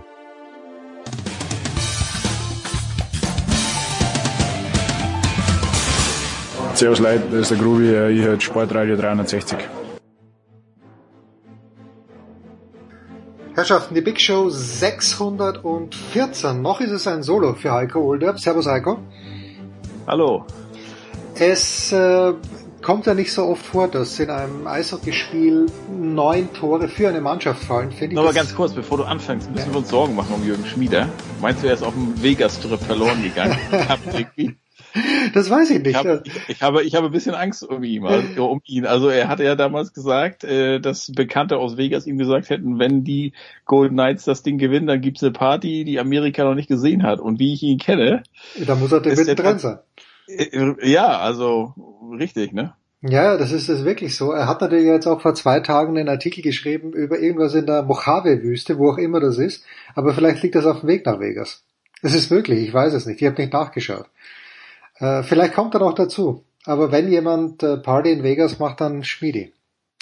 9-3, Heiko. Ist das ein Zeichen wie am letzten Bundesligaspieltag, wo es eh wurscht ist? Ähm, sind die Vegas Knights dann jetzt der absolut verdiente Titelträger. Ja, da kann man, glaube ich, äh, nichts äh, dagegen stellen. Ne? Also finde ich, äh, mir mir fällt es schwer, da Argumente zu finden, um jetzt zu sagen, nee, also die haben ja Glück gehabt. Man muss ja mal so sehen, äh, fünf Spiele haben sie letztlich gebraucht. Äh, das zweite Spiel, weiß ich gar nicht mehr, war es 7-2. Äh, dann das letzte ja. 9-3. Ähm, wenn man so will, hat ja hat ja, haben ja die Panthers eher Glück gehabt, ne? weil die haben ja das dritte Spiel zu Hause gewonnen. Da haben sie zwei Minuten vor Schluss erst den Ausgleich erzielt und dann die Verlängerung erzwungen, in der Verlängerung gewonnen. Und von daher, nee, nee, das geht schon absolut in Ordnung. Ähm, den Panthers äh, ist so ein bisschen wie Miami Heat, glaube ich, auch am Ende die Luft ausgegangen. Das war ein super Run, das war ein legendärer Run auch. Aber wenn man dann, das ist ja auch immer äh, bei sowas ganz interessant und vor allen Dingen auch mitunter erstaunlich und sogar erschreckend, schrägstrich schockierend, wenn dann die Verletztenlisten rauskommen. Mm, ne? Ja, und das war ja. ja bei den Vegas Knights. Also wenn man dann noch überlegt, ein Matthew Ketchuk, das ist ja wirklich äh, der Playoff-Performer schlechthin dieses Teams, ähm, der hatte im dritten, im vierten Spiel hatte sich im Spiel drei, glaube ich, ja das Sternum, also das Brustbein gebrochen, musste im vierten Spiel von seinem Bruder ähm, Brady, der ja der Kapitän der Ottawa Senators ist, aus dem Bett geholt werden. Man musste ihn, äh, ihm helfen, seine Schlittschuhe anzuziehen. Der spielt das Ding noch durch und dann, aber so ist es halt in den Playoffs. Dann heißt es danach nicht, also Spiel 5 kann der auf keinen Fall, weil du willst ja dem Gegner, auch wenn der schon ahnt mit Mensch, mit dem Kitschak ist doch irgendwas. Hm. Ich hatte mit einem äh, Kumpel, der ist Kanadier, gesprochen, noch Nachbar von uns, in, äh, wo wir wohnen. Da waren wir am Sonntag noch zum Grillen und er sagte, ja, wahrscheinlich Concussion-Protokoll und so. Also so kann man es faken auch, ne? So kann man die Leute auch täuschen dann. Und ähm, dann heißt es trotzdem, nee, also der fällt aus. Nein, nein, der, der, der ist dann trotzdem mit einem gebrochenen Brust, Brustbein Day to Day. Dann kam heraus, dass Aaron Eckblatt, äh, ja, der mindestens zweitwichtigste, vielleicht sogar der wichtigste Verteidiger der Panthers seit der Bruins-Serie. Das war die erste Serie, die ja über sieben Spiele ging, wo die Panthers schon 3-1 hinten lagen oder sich noch gedreht haben. Mit einem gebrochenen Fuß und zwei ausgekugelten Schultern und mit einem, glaube ich, hatte er noch ein äh, Oblique, also einen seitlichen Bauchmuskel gerissen, mhm. gespielt hat. Ähm, da da, da frage ich mich eigentlich immer, ich musste gleich an Leon Dreiseitel vergangenes Jahr denken, weil der hatte, glaube ich, in der ersten Runde gegen LE sich gleich am, ich glaube, es war der rechte Knöchel verletzt. Ne? Und das ist so ein bisschen wie beim Mount Everest. Also du stehst da, du bist im Basecamp unten und du, siehst, du siehst den Gipfel. Und, nee, und startest mit einem Bein und sagst, ja, also eigentlich geht das ja gar nicht. Und du hast ja. mehr als 4000 Höhenmeter oder 4500 Höhenmeter vor dir und sagst aber trotzdem, alles klar, ich gehe dann mal los, ne? Und äh, also, nun weißt du ja, dann kannst du zwar ein weiteres Spiel absolvieren, aber wenn du es nicht gewinnst, sind es immer noch so und so viel Siege bis zum bis zur nächsten Runde oder bis zum bis zum Titel. Ne? Also was ich damit eigentlich sagen will, ähm, klar, der Weg ist für diese Leute wahrscheinlich das Ziel und es ist ja, gibt ja auch mehrere Gründe, dass die halt Profisportler geworden sind und wir nicht. Aber diese Einstellung, also wenn man sich in der ersten Runde den Fuß bricht und beide Schultern äh, äh auskugelt, dann kann man ja auch mal sagen, also Coach, äh, drei Spiele geht's wahrscheinlich nicht und nun weiß ich nicht, was es für ein Fußbruch war. Vielleicht war es nur eine, eine Haarfraktur oder so und so ein so ein so ein ähm, Schlittschuh, der stabilisiert natürlich auch. Ich mhm. meine, du weißt es ja auch, du hast ja mal beim Skifahren, glaube ich, äh, die Achillessehne Genau, ne? genau. das Schlimmste war ja wohl wirklich aus dem Aus- Ding genau, raus. das, das war die Hölle. Aus dem Skischuh raus, das war die Hölle. Genau, und so ist es ja, glaube ich, bei den bei den Eishockeyspielern auch, wenn die dann irgendeine Knöchelverletzung haben oder Fußverletzung. Das heißt, das wird ja taub gespritzt und dann helfen dir, glaube ich, drei Leute in das Ding rein und dann ist es ja stabil.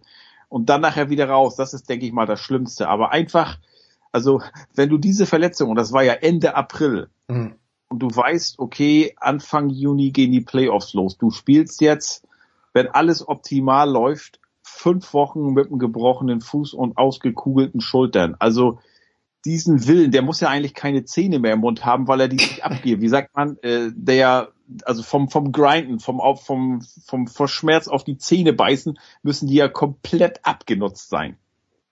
Also natürlich ja. Und du, was du, als du das gestern gepostet hast, habe ich mir auch gedacht, das ist einfach Wahnsinn. Und dann aber wiederum überlege ich mir letztes Und, Jahr und ganz kurz, ganz kurz, die Ja. verletzten Liste von Vegas haben wir ja noch gar nicht, weil die sind ja noch am Feiern. Die betäuben den Schmerz ja erstmal eine Woche lang, mindestens. Ja, da gibt's ja wahrscheinlich ein paar Kollateralschäden, aber ich, ich musste natürlich auch, musste dann zurücksehen. Jetzt, lass Ja, ja, mich bitte, ganz kurz mal ein. Ich habe 2013, genau vor zehn Jahren, standen die Bruins im Finale gegen, gegen Chicago. Und äh, da haben sie Spiel 6 zu Hause verloren, da wurde Chicago Meister. Und da ist Patrice Bergeron damals, der hatte eine ausgekugelte Schulter auch, der hatte eine äh, eine punktuierte Lunge und gebrochene Rippen. Der ist direkt vorm Spiel von der Halle.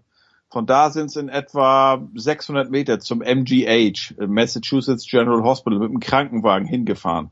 Das war an einem Mittwoch und der ist bis zum Sonnabend oder Sonntag, meine ich, ist der im Krankenhaus geblieben. Und ich garantiere dir, wenn die Bruins das Ding gewonnen hätten, Spiel 7, der, der hätte alles versucht, um da aufzulaufen. Also das ist, das ist unglaublich, was diese Jungs auf sich nehmen. Ja, schau mal, Nadal letztes Jahr in Paris. Jeden Tag hast du gehört, er kann, er kann sich nicht bewegen, er muss diesen Fuß taub spritzen. Und das Genau. ist auf der einen Seite ist es natürlich Wahnsinn, weil du denkst, was, was machen die? Und bewundernswert dieser, dieser Biss. Aber es gibt natürlich schon die Kehrseite, finde ich, wo du sagst, erstens, wenn es ohne diese medizinischen Maßnahmen nicht geht, dann ist er, Doping, ne? ist, ja genau, genau, dann ist er halt einfach nicht fit. Abgesehen davon, äh, also gestern war diese Graduation an der Nadal Academy, ich habe nur gesehen, wie er gestanden ist. Ich weiß nicht, wie er im Moment geht. Und das gleiche ist auch bei den Eishockeyspielern. Jetzt haben sie den Stanley Cup nicht gewonnen, die Panthers, äh, waren im Finale, haben ganz Miami abgeholt, wie auch die Heat, zu denen wir vielleicht noch kommen. Aber natürlich denkt sich jetzt niemand in fünf Jahren, wie ist es, ja? Wie äh, mu- muss muss er vielleicht auch nicht als Sportler, aber vielleicht sollte man es tun. Ja, aber das ist halt so. Du kannst zumindest sagen, I left everything out there. Das I ist gave wahr. everything I had. Ich habe äh, bis zum ne, oder wo wir gerade bei den großen Sportlern sind. So viel ich weiß, hat Dirk Nowitzki immer noch große Probleme mit seinem Knöchel. Kann immer noch Mhm. mit seinen Söhnen, was was zumindest der letzte Stand, äh, äh, kein Fußball spielen. Weil er also Tennis geht, an der Grundlinie bisschen, glaube ich, ne, stehen Mhm, und mhm. den Ball rüberdreschen, das geht, aber so richtig laufen auch nicht. Und das ist mittlerweile vier Jahre her. April 2019 hat er seine Karriere beendet oder beenden müssen. Und äh, ne, dann hast du zwar, ich glaube, 250 Millionen auf dem Konto, aber kannst und der hat ja, hatten wir glaube ich schon mal angerissen das Thema, nicht nur während seiner Karriere, sondern auch garantiert jetzt noch, kann sich ja die, Best, die, die besten Ärzte aussuchen. Ja, und trotzdem äh, äh, geht's einfach nicht. Und äh, das tut mir als Familienvater weh, wenn ich sagen müsste, äh, ich glaube, äh, Morris und, wie heißt der andere? Malaika, Morris und? Puh, Max, ja, Fragen, ja, Max, ja. Max, Max, Max, ich glaube Max und Moritz, äh, Mo- Morris. Ähm, ich kann, ich kann mit euch im Garten kein Fußball spielen. Ja, ja, das ist natürlich bitter. Überhaupt keine Frage. Ja, weil wir gerade bei Nowitzki sind.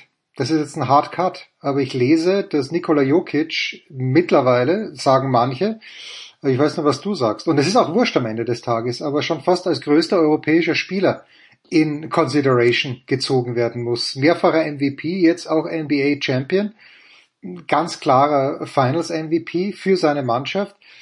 Aber ich finde, noch holt er mich nicht ab, der Jokic. Äh, nee, und das ist vielleicht auch so eine Momentaufnahme. Also vor zwei Jahren hättest du gesagt, wow, Janis wird zehn Jahre lang Ja, stimmt, den gibt's ja auch dominieren. noch. Den gibt's auch noch. Ich vergaß kurz. Also, ja. also ähm, ich, ich finde, und da muss man aber auch vorsichtig sein, wenn man, wenn ich sowas sage oder wenn man sowas sagt, das hat nichts Das ist nichts gegen die Amerikaner, weil LeBron, wir wissen alle, wie LeBron aufgewachsen ist, ohne Vater. Ähm, wir wissen, KD, glaube ich, ist auch ähm, alleinziehende Mutter und so. Denen wurde nie der Arsch gepudert. Äh, die haben ne, ganz schwere soziale Verhältnisse und haben, glaube ich, viel Elend gesehen, hatten aber dieses gottgegebene Talent. Ähm, aber das ist vielleicht, du kannst dich vielleicht dem Ganzen nicht entziehen, wenn du dann irgendwann ab Highschool, spätestens College, der the chosen one bist oder äh, wer auch immer. Und dann andererseits hast du diese Europäer und ich weiß nicht. Luca mag vielleicht ein bisschen anders sein und ich will nicht sagen, dass er arrogant ist. Um Gottes Willen, das ist ja sowieso Auslegungssache. Ne? Also für die einen, ich weiß noch, Dennis Schröder, der ist ja für viele Deutsche immer arrogant und Dirk Nowitzki hat immer gesagt, nee, das ist Selbstbewusstsein. Und weil er so ist, hat er sich, hat er es hier nach Amerika geschafft und andere nicht, gegen die er früher in Deutschland gespielt hat. Also es ist ein schmaler Grad immer, ne? Und was du als selbstbewusst empfindest, mag ich vielleicht als arrogant aus, aus Arroganz auslegen. Aber Luca ist vielleicht so ein bisschen anders, bisschen mehr auch der Showman. Aber ansonsten habe ich, glaube ich, von den Europäern, von denen es ja in den letzten Jahren viele gute gab. Und man muss gar nicht jetzt die absoluten Superstars, da denke ich auch an, an, einen, an einen Tony Parker, an einen Rudi, Rudi Gobert, ähm, oder nicht nur Europäer, auch ein, ein Manu Ginobili, also sprich die mhm. Nicht-Amerikaner. Äh, und, und damit meine ich dann auch zum Beispiel Steve Nash als Kanadier. Das sind alles komplett bodenständige, total sympathische Leute, die eins auch vereint. Team First. Aha, nicht, aha. wie sind meine Statistiken, wo stehe ich, kann ich hier einen neuen Schuhdeal rausschlagen, etc. Nein, was kann ich tun, damit mein Team gewinnt? Und das ist mir bei dem Jokic, das war nur wirklich Zufall. Ich habe mal geguckt, es war auf den Tag genau zwölf Jahre nachdem Dirk, also es war der 12. Juni und somit zwölf, äh, zwölf Jahre nachdem Dirk da Miami äh, äh, endlich zum ersten Titel geführt hat. Und ja, alle haben ihn ja geliebt, außer vielleicht die Fans der Heat. Und ja, also wenn du, wenn du jetzt ein Fan der Miami Heat bist, dann kann ich verstehen, dass du vielleicht Nikola Jokic nicht magst, äh, ne? aber ansonsten, also ein sowas von sympathischer Mensch, der einfach nur Basketball spielen will, der Spaß haben will auf dem Feld mit seinen Teamkollegen, aber ansonsten will der, der braucht dieses, wie ich immer so schön sage, Bling Bling und Blang Blang der Liga nicht, diesen Stephen A. Smith und wie sie alle heißen und diese Talkshows, nein. Und er sagt ja auch, also war ja klassisch und äh, typischer Nikola Jokic. Äh, wann ist die Parade? Am Donnerstag. Boah, nee, ich, also ist zu lange. Ich, ich heim, ja. ich, ich will zu meinen Pferden, ne? Also äh, sowas von ist so ein bisschen wie damals die Klitschkos, ne? In, im, im Schwergewichtsboxen. Für die Amis wahrscheinlich zu unspektakulär, bisschen zu langweilig. Aber ich finde es total sympathisch, weil ja, also äh, sportlich natürlich auch herausragend, ne? Und äh, so wie es einige gab in der Vergangenheit, die ihre jeweiligen Städte und Franchises auf der Sportkarte platziert haben, hat Nikola Jokic das jetzt mit mit Denver gemacht, ne? Erster Titel dort. Die Rockies haben ja. natürlich noch nichts Da erstmals im Finale überhaupt, ne? Ja, stimmt, ja. Die Rockies haben und, noch nichts äh, gewonnen. Und what a run für Stan Cranky, ne? Also äh, gewinnt zwei, hilf mir mal, zwei 21, ne? Gewinnen seine Rams, mhm, nee, 22, 22 gewinnen 22, seine Rams ja. den Super Bowl, 22 gewinnen seine Colorado Avalanche den Stanley Cup, jetzt gewinnen seine Denver Nuggets den äh, den äh, ähm, äh, äh, NBA Championship, ja. Genau, letztes Jahr der Super Bowl noch in seinem Stadion am SoFi Stadium. Äh, Fußball-WM wird da auch gespielt, also und Arsenal gehört ihm ja auch noch, also die sind ja auch nicht so schlecht, also unglaublich. Ja, so jetzt hast du Kansas City als NFL-Champion, du hast Denver als NBA-Champion, du hast, äh, na, als NHL-Champion, äh, doch NBA-Champion, du hast äh, Las Vegas als ähm, NHL-Champion und MLB ist es Houston. Da ist jetzt ja. kein richtig geiler, großer Markt dabei, aber ich glaube, der amerikanische Sport verträgt das. Die Frage ja, ist, aber wie, Jürgen hat es ja geschrieben, ne? Ja. Vielleicht ist Vegas ja der kommende große Markt. Also alle haben ja mal angefangen. Ähm, der erste FC Köln war auch nicht groß, als er damals gegründet wurde. ne? Das muss ja auch erst wachsen. Und äh, nee, so ist es aber. Und äh, ja, das war vielleicht so ein, so ein Flug. Ich meine, guck dir beide, beide Playoff-Serien an in der oder Playoffs generell an in der NBA. Ne? Da ist mit Miami qualifiziert sich das achte Team für für die Playoffs und also ich war damals überrascht, als die dieses Play-in-Spiel zu Hause gegen Atlanta verloren haben. Mittlerweile kann man sagen, ja, war vielleicht kalkuliert dass sie sagten, du, dann lass uns doch gegen Milwaukee spielen in der ersten Runde. So what? Ne? Ja, ja. Und also wenn, wenn wir halt den schweren Weg gehen müssen, dann, dann, dann gehen wir ihn halt. Bei Denver kam sicherlich, ich weiß, letztes Jahr ähm, hat J äh, Jamal Murray ja mit dem Kreuzbandriss gefehlt, der war diesmal fit und das ist ja eine gute Mannschaft und jetzt wird ja schon überlegt, oh, ist das vielleicht so das Exempel der Zukunft, wie man einen Verein bauen kann? Ne? Ist das jetzt gerade die Geburtsstunde eine, die Geburtsstunde einer Dynasty gewesen? Äh, und wer hätte das im vergangenen Jahr ge gesagt? Also da hieß es eigentlich noch, wow, okay, ne, Golden State hat sich nochmal durchgesetzt gegen die Celtics, aber jetzt, nächstes Jahr, dann sind die Celtics eigentlich unstoppable. Oder wie gesagt, vor zwei Jahren hieß es, wow, jetzt marschieren die, oder jetzt sind die Milwaukee Bucks aber the, the team to beat und äh, die haben, sind, glaube ich, seitdem nicht mehr über die zweite Runde hinausgekommen. Also ich fand's, fand's interessant und wenn du in der NHL siehst, da war, glaube ich, bei den meisten das äh, Finale Rangers gegen Colorado.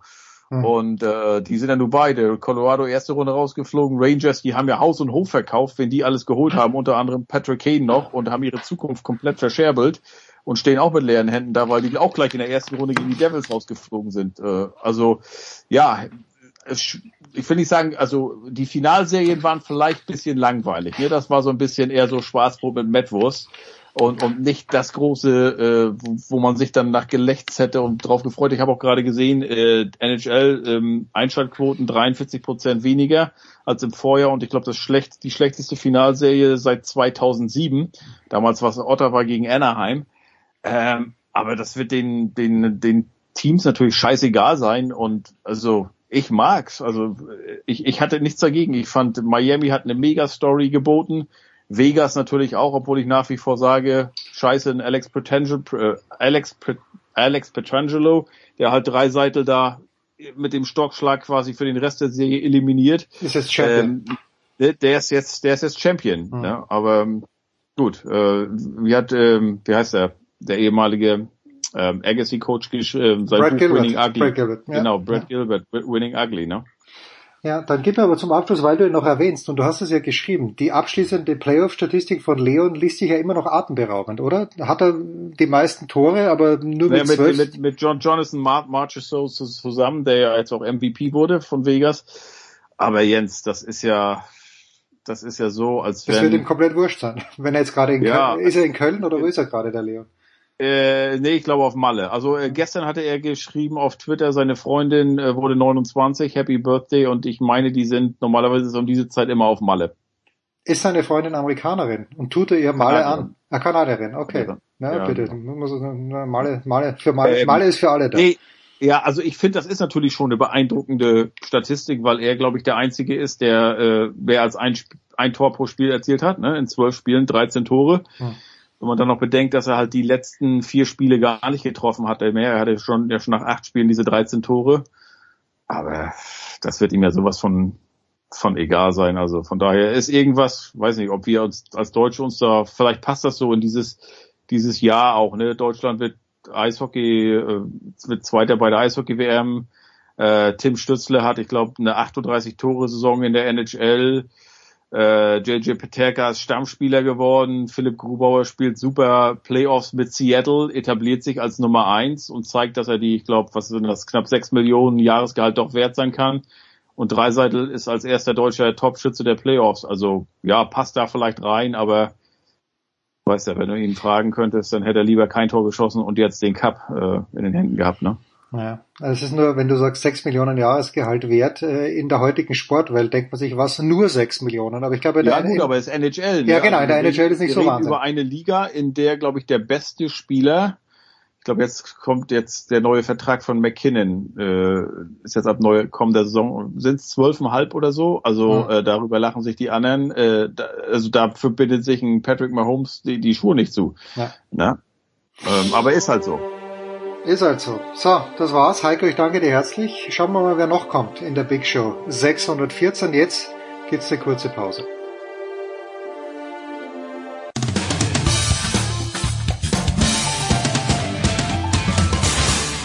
Hallo, ich bin Julia Görges und ihr hört Sportradio 360. Ist denn schon wieder Big Show? Da geht der, der Paul Häuser. Entschuldigung. Das ist verrückt. Das ist einfach Live-Radio. So, also Paul, Paul sitzt hier in der Big Show 614 und Moritz Lang. Das ist, Tennis ist brutal, oder Moritz? Wir, wir haben jetzt gerade den Djokovic gefeiert, 23. Grand Slam-Titel und zwei Tage später sitzen wir da also in Stuttgart und sind schon mitten im Rasentennis drinnen, haben gerade Struffe in der Pressekonferenz gehabt. Ich verstehe, dass der Djokovic nicht auf Rasen spielen möchte, dann muss es ja ein bisschen genießen. Ja, und sich mal eine Pause gönnen. Aber es ist ja tatsächlich so, das vergisst man manchmal, wie brutal und unnachgiebig diese Tour ist immer wird Tennis gespielt, irgendwo.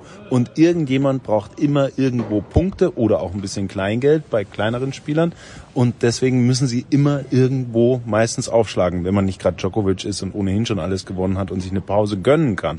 Und ja, das vergisst man manchmal, wie brutal so eine Reise von den Spielern ist. Hat übrigens Daniel Altmaier, der heute hier sang- und klanglos leider rausgegangen ist, viel zu glatt, eine Pressekonferenz äh, angesprochen. Da hat er nämlich gesagt, hey, wenn die Leute wüssten, was da alles dahinter steckt, Training, Organisation, One-Man-Show, Geld erspielen und so weiter und so fort, dann hätten sie vielleicht noch mehr Respekt vor Tennisspielern oder würden das Ganze noch mehr würdigen. Na, vergessen manche oder kennen sich auch gar nicht so aus und wissen nicht, wie anstrengend die Tour vor allem für die Spielerinnen und Spieler sein kann.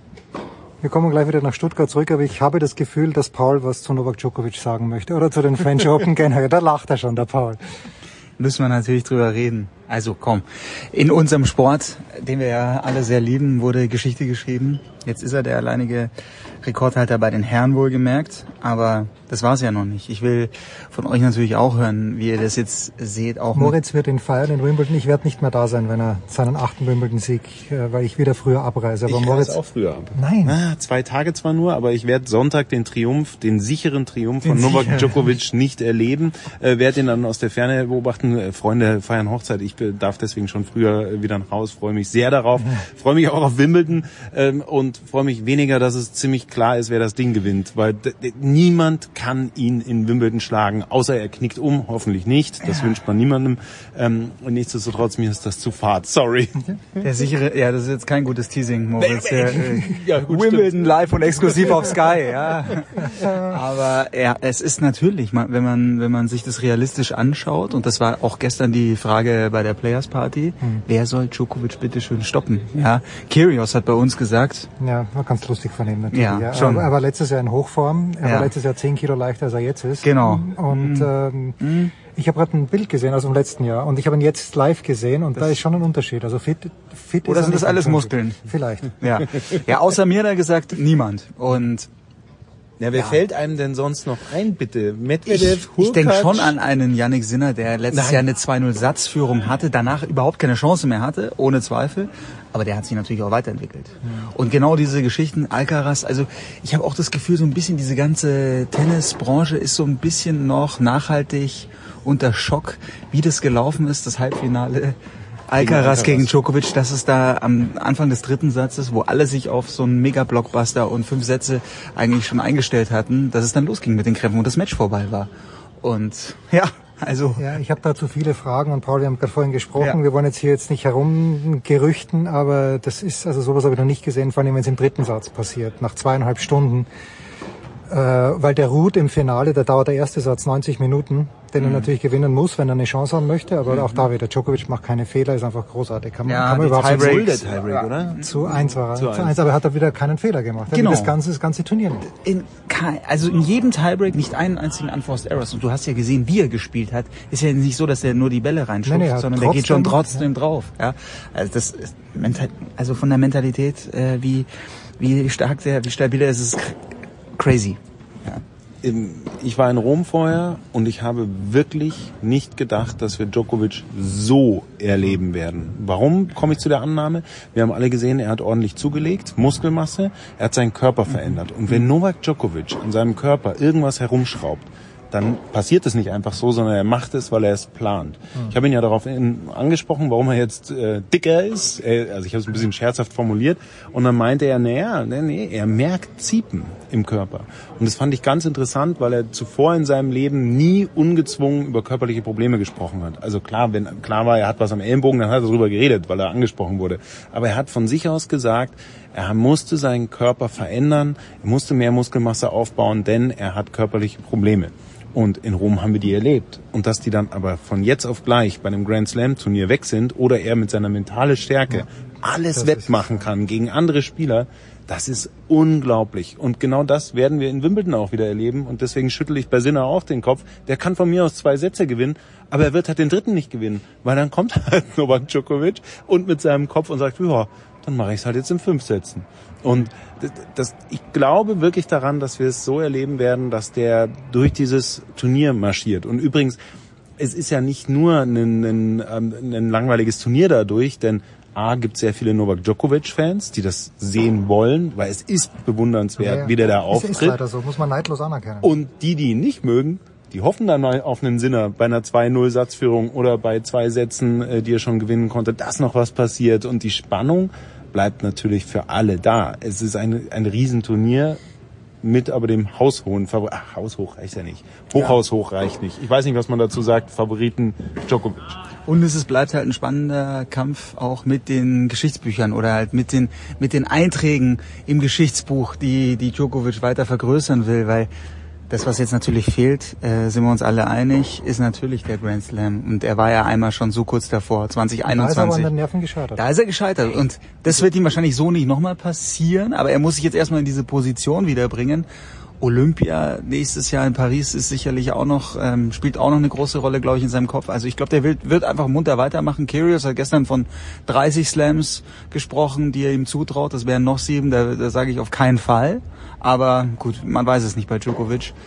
Und ich sag, er schafft den Grand Slam nicht in diesem Jahr. Weil ich eben glaube, dass ein Alcaraz und ein Sinner, die werden sich weiterentwickeln. Holger Rune wird sich weiterentwickeln und ich hoffe natürlich auch auf einen Sascha Zverev, dass der bei den US Open wieder eine, eine super Form hat und Medvedev natürlich. Med Medvedev ist einer, der ihn stoppen kann, klar. Genau. Auf Rasen wahrscheinlich aber nicht. Ich weiß es Nein, nicht. never ever. Auf Rasen nicht. Naja, du musst überlegen, der Medvedev, man weiß ja nie, was los ist. Letztes Jahr hat er da in Sertogenbosch gegen den Van Reithofen im Finale verloren, gewinnt dann, äh, nee, ist rausgeflogen in, in Mallorca relativ bald. Der hat gegen Hurkacz in Halle verloren im Finale. Also er könnte schon was machen, aber der spielt jetzt auch wieder diese Woche in den Niederlanden. Wir nehmen, wie gesagt, am Dienstag auf, was weiß man schon. Ich habe bei Zverev geschüttelt, weil er selber von sich sagt, Rasen, und das glaube ich ihm ausnahmsweise mal. Er hat ja vom Grand Slam gerade gesprochen. Ach so. Also von allen vier. Okay, Paul naja, glaubt okay, nicht, okay, dass ja. alle vier. Ja, bei den US Open, da, da sehe ich, Da ist da sehe ich- viele, die stoppen können. möglich. Vor allem natürlich dann Alcaraz als Titelverteidiger. Ja, oder Medvedev, weil der hat es ja schon mal geschafft. Ja. Ja. Äh, Ich dachte auch, und ihr habt ihn ja gesehen gestern, ich war leider nicht hier, aber ich habe es im Fernsehen gesehen. Ich, ich dachte auch, genau, ich dachte, dass Matteo zurückkommt, dass er fit ist und Matteo hat beim Rausgehen geweint hier vom Center Court und das fand ich dann Das haben wir bestürzend. übrigens nicht sehen können. Äh, Das ist ja manchmal so, dass man am Fernsehen manche Dinge besser sieht, als man vor Ort sieht und andersrum. Also das haben wir nicht sehen können. Aber ähm, ja, der war völlig von der Rolle, weil klar, er ist zurückgekommen mit der Ansage, er, er ist fit, er kann spielen und er will dann natürlich um Titel spielen. Und dass er so glatt dann gegen einen Kumpel noch dazu rausgeht, das tut doppelt und dreifach weh. Und ich bin ganz bei dir. Ich hatte auch auf ihn gehofft, habe gedacht, das wird jetzt der richtige Einstieg. Gut, dass er hier nicht den Titel gleich gewinnt, okay, aber mal zwei, drei Runden, um in Form zu kommen, dann in, ist er in Halle gemeldet? Na, spielt in Queens. Okay, dann Jahr Queens, gewonnen, ja stimmt, oder? genau. Ja, schon zweimal dann in Queens richtig weit, von mir aus Finale, muss er noch nicht mal gewinnen, aber dann für Wimbledon bei 100, 100 Prozent zu sein, das war sicher seine Rechnung und diesmal hiermit schon komplett zerstört worden.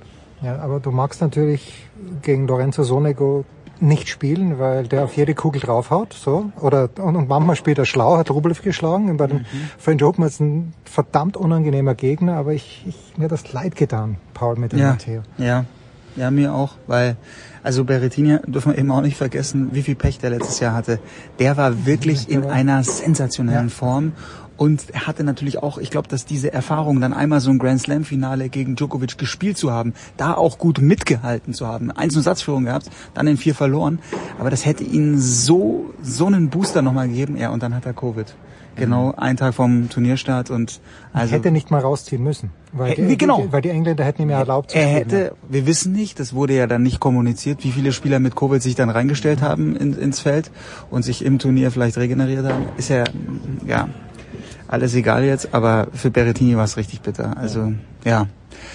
Und ja, hoffen wir, dass, dass der sich wieder erholt. Aber Verletzungsthema in seiner Karriere, pff, das ist schon ein ganz großes leider. Und Sonego sehe ich genauso, ist ein super Spieler, gefährlicher Spieler für einen, für einen Rasen. Übrigens Jan-Lennart Struff auch. Habe ich mir gerade gedacht, der, wenn der es so trifft, wenn er so auf, die Aufschlagquote ist bei Struff so, so wichtig, äh, wenn, bewegt sich geschmeidig, bewegt sich so gut, mit, mit einer guten Auslosung. Der hatte letztes Jahr auch ein Wahnsinnsmatch, erste Runde gegen Carlos Alcaraz. Mhm. Trau ich Jan-Lennart Struff am meisten zu von den deutschen Spielern. Mehr als Alexander Zverev, ja. Ich habe das nie ganz verstanden, warum Zverev von sich selbst sagt, dass er auf Rasen nicht spielen kann oder mag, weil er ist ja, ich meine, der Aufschlag ist da, wenn er denn da ist und der Return ist da.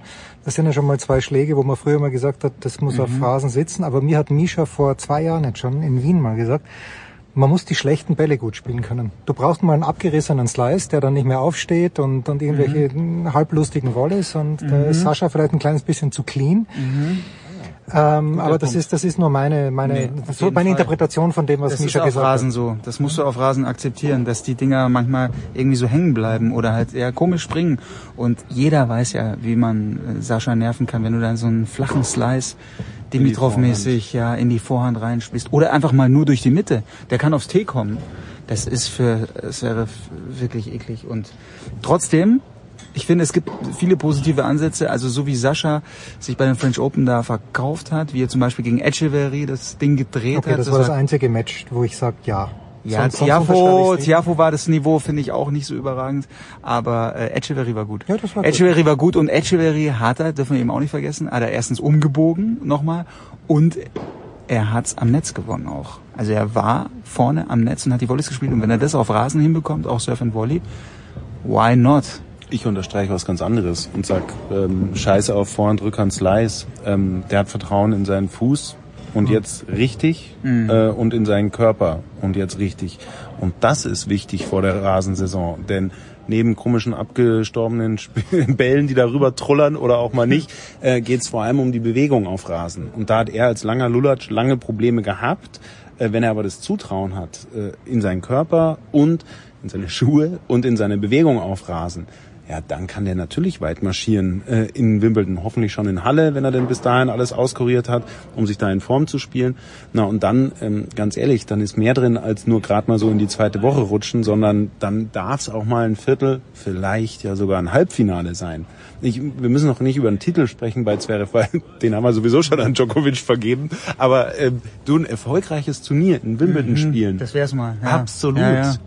Und er war ja schon ein paar Mal, also diese Niederlage gegen Ogier Aliassim, der es dann gut gemacht hat, aber die war natürlich Unerklärlich. trotzdem so unnötig mit den 20 Doppelfehlern. Und ja, also Zverev hat eigentlich hat das Potenzial, um Wimbledon mit einer guten Auslosung weit zu kommen. Aber ich wiederhole es nochmal, ja. Jan-Lennart Struff eben auch. Hat in Roland Garros natürlich eine überragende Auslosung gehabt. Und er kann, Das- natürlich, er kann nichts dafür, dass das immer rausfliegt dazu. und das Nein, Medvedev rausfliegt. Aber hast du, Jens, bin ich komplett bei dir. Also wenn man das vergleicht, das Draw und äh, er kann nichts dafür, dass Sinner gegen Altmaier verliert und Medvedev in der ersten Runde gegen Cyborg Wilch. Aber es hat sich gut geöffnet. Naja, aber okay, man muss die Matches, äh, nicht sein Fehler, man muss die Ja. Matches gewinnen. So, Ja. Jetzt äh, braucht man natürlich noch schon die Einschätzung. Kommen wir wieder zurück nach Stuttgart und Mor- Moritz ist ja jemand, der finde ich immer sehr schön beschreibt, was ein Turnier ausmacht. Äh, und das ist nicht das erste Mal, dass wir hier sind. Äh, Moritz, was, was ist es? Was ist das Besondere an Stuttgart aus deiner Sicht? die Lage der Courts über dieser Stadt.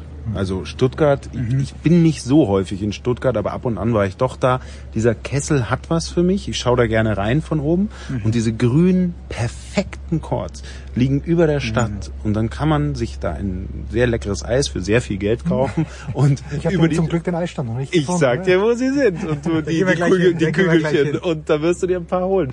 Und dann schaut man über die Stadt. Ähm, das Wetter spielt jetzt natürlich in diesem Jahr volle Kanne mit. Es ist brüllend warm, die Sonne prallt runter.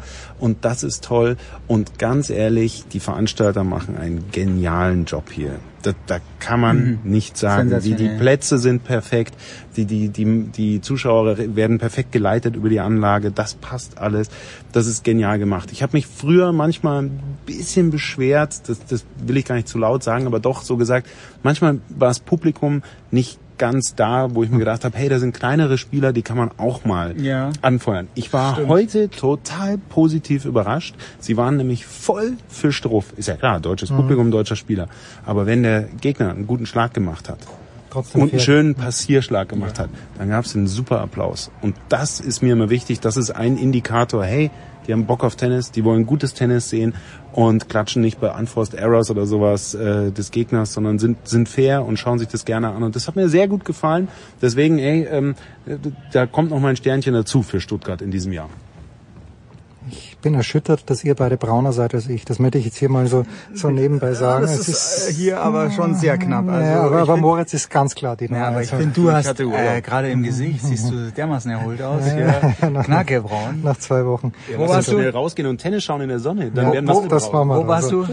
Äh, In Paris. Das Ah. ging einigermaßen gut. So, und das war's, die Big Show 614 mit dem Schwanzvergleich. Hätte man früher gesagt. So, nein, wir haben nur die Unterarme verglichen und das stimmt. Ja. Also auf die Distanz habe ich Paul Häuser vielleicht wirklich äh, einen ganz kleinen, eine ganz kleine Braunschattierung. Übrigens, jetzt, jetzt ist vorne. Ja, okay, gut. Der Producer ist vorne. Äh, danke Paul, danke Moritz, danke allen anderen, die dabei waren. Das war die Big Show auf sportradio360.de. Folgen Sie uns auf Twitter, klicken Sie den Gefällt mir-Button auf unserer Facebook-Seite und abonnieren Sie uns via RSS-Feed oder auf iTunes. Die nächste Ausgabe der Big Show gibt es am kommenden Donnerstag. Bis dahin sollten Sie die Zeit nutzen und die weiteren Angebote auf sportradio360.de wahrnehmen. Play Ball!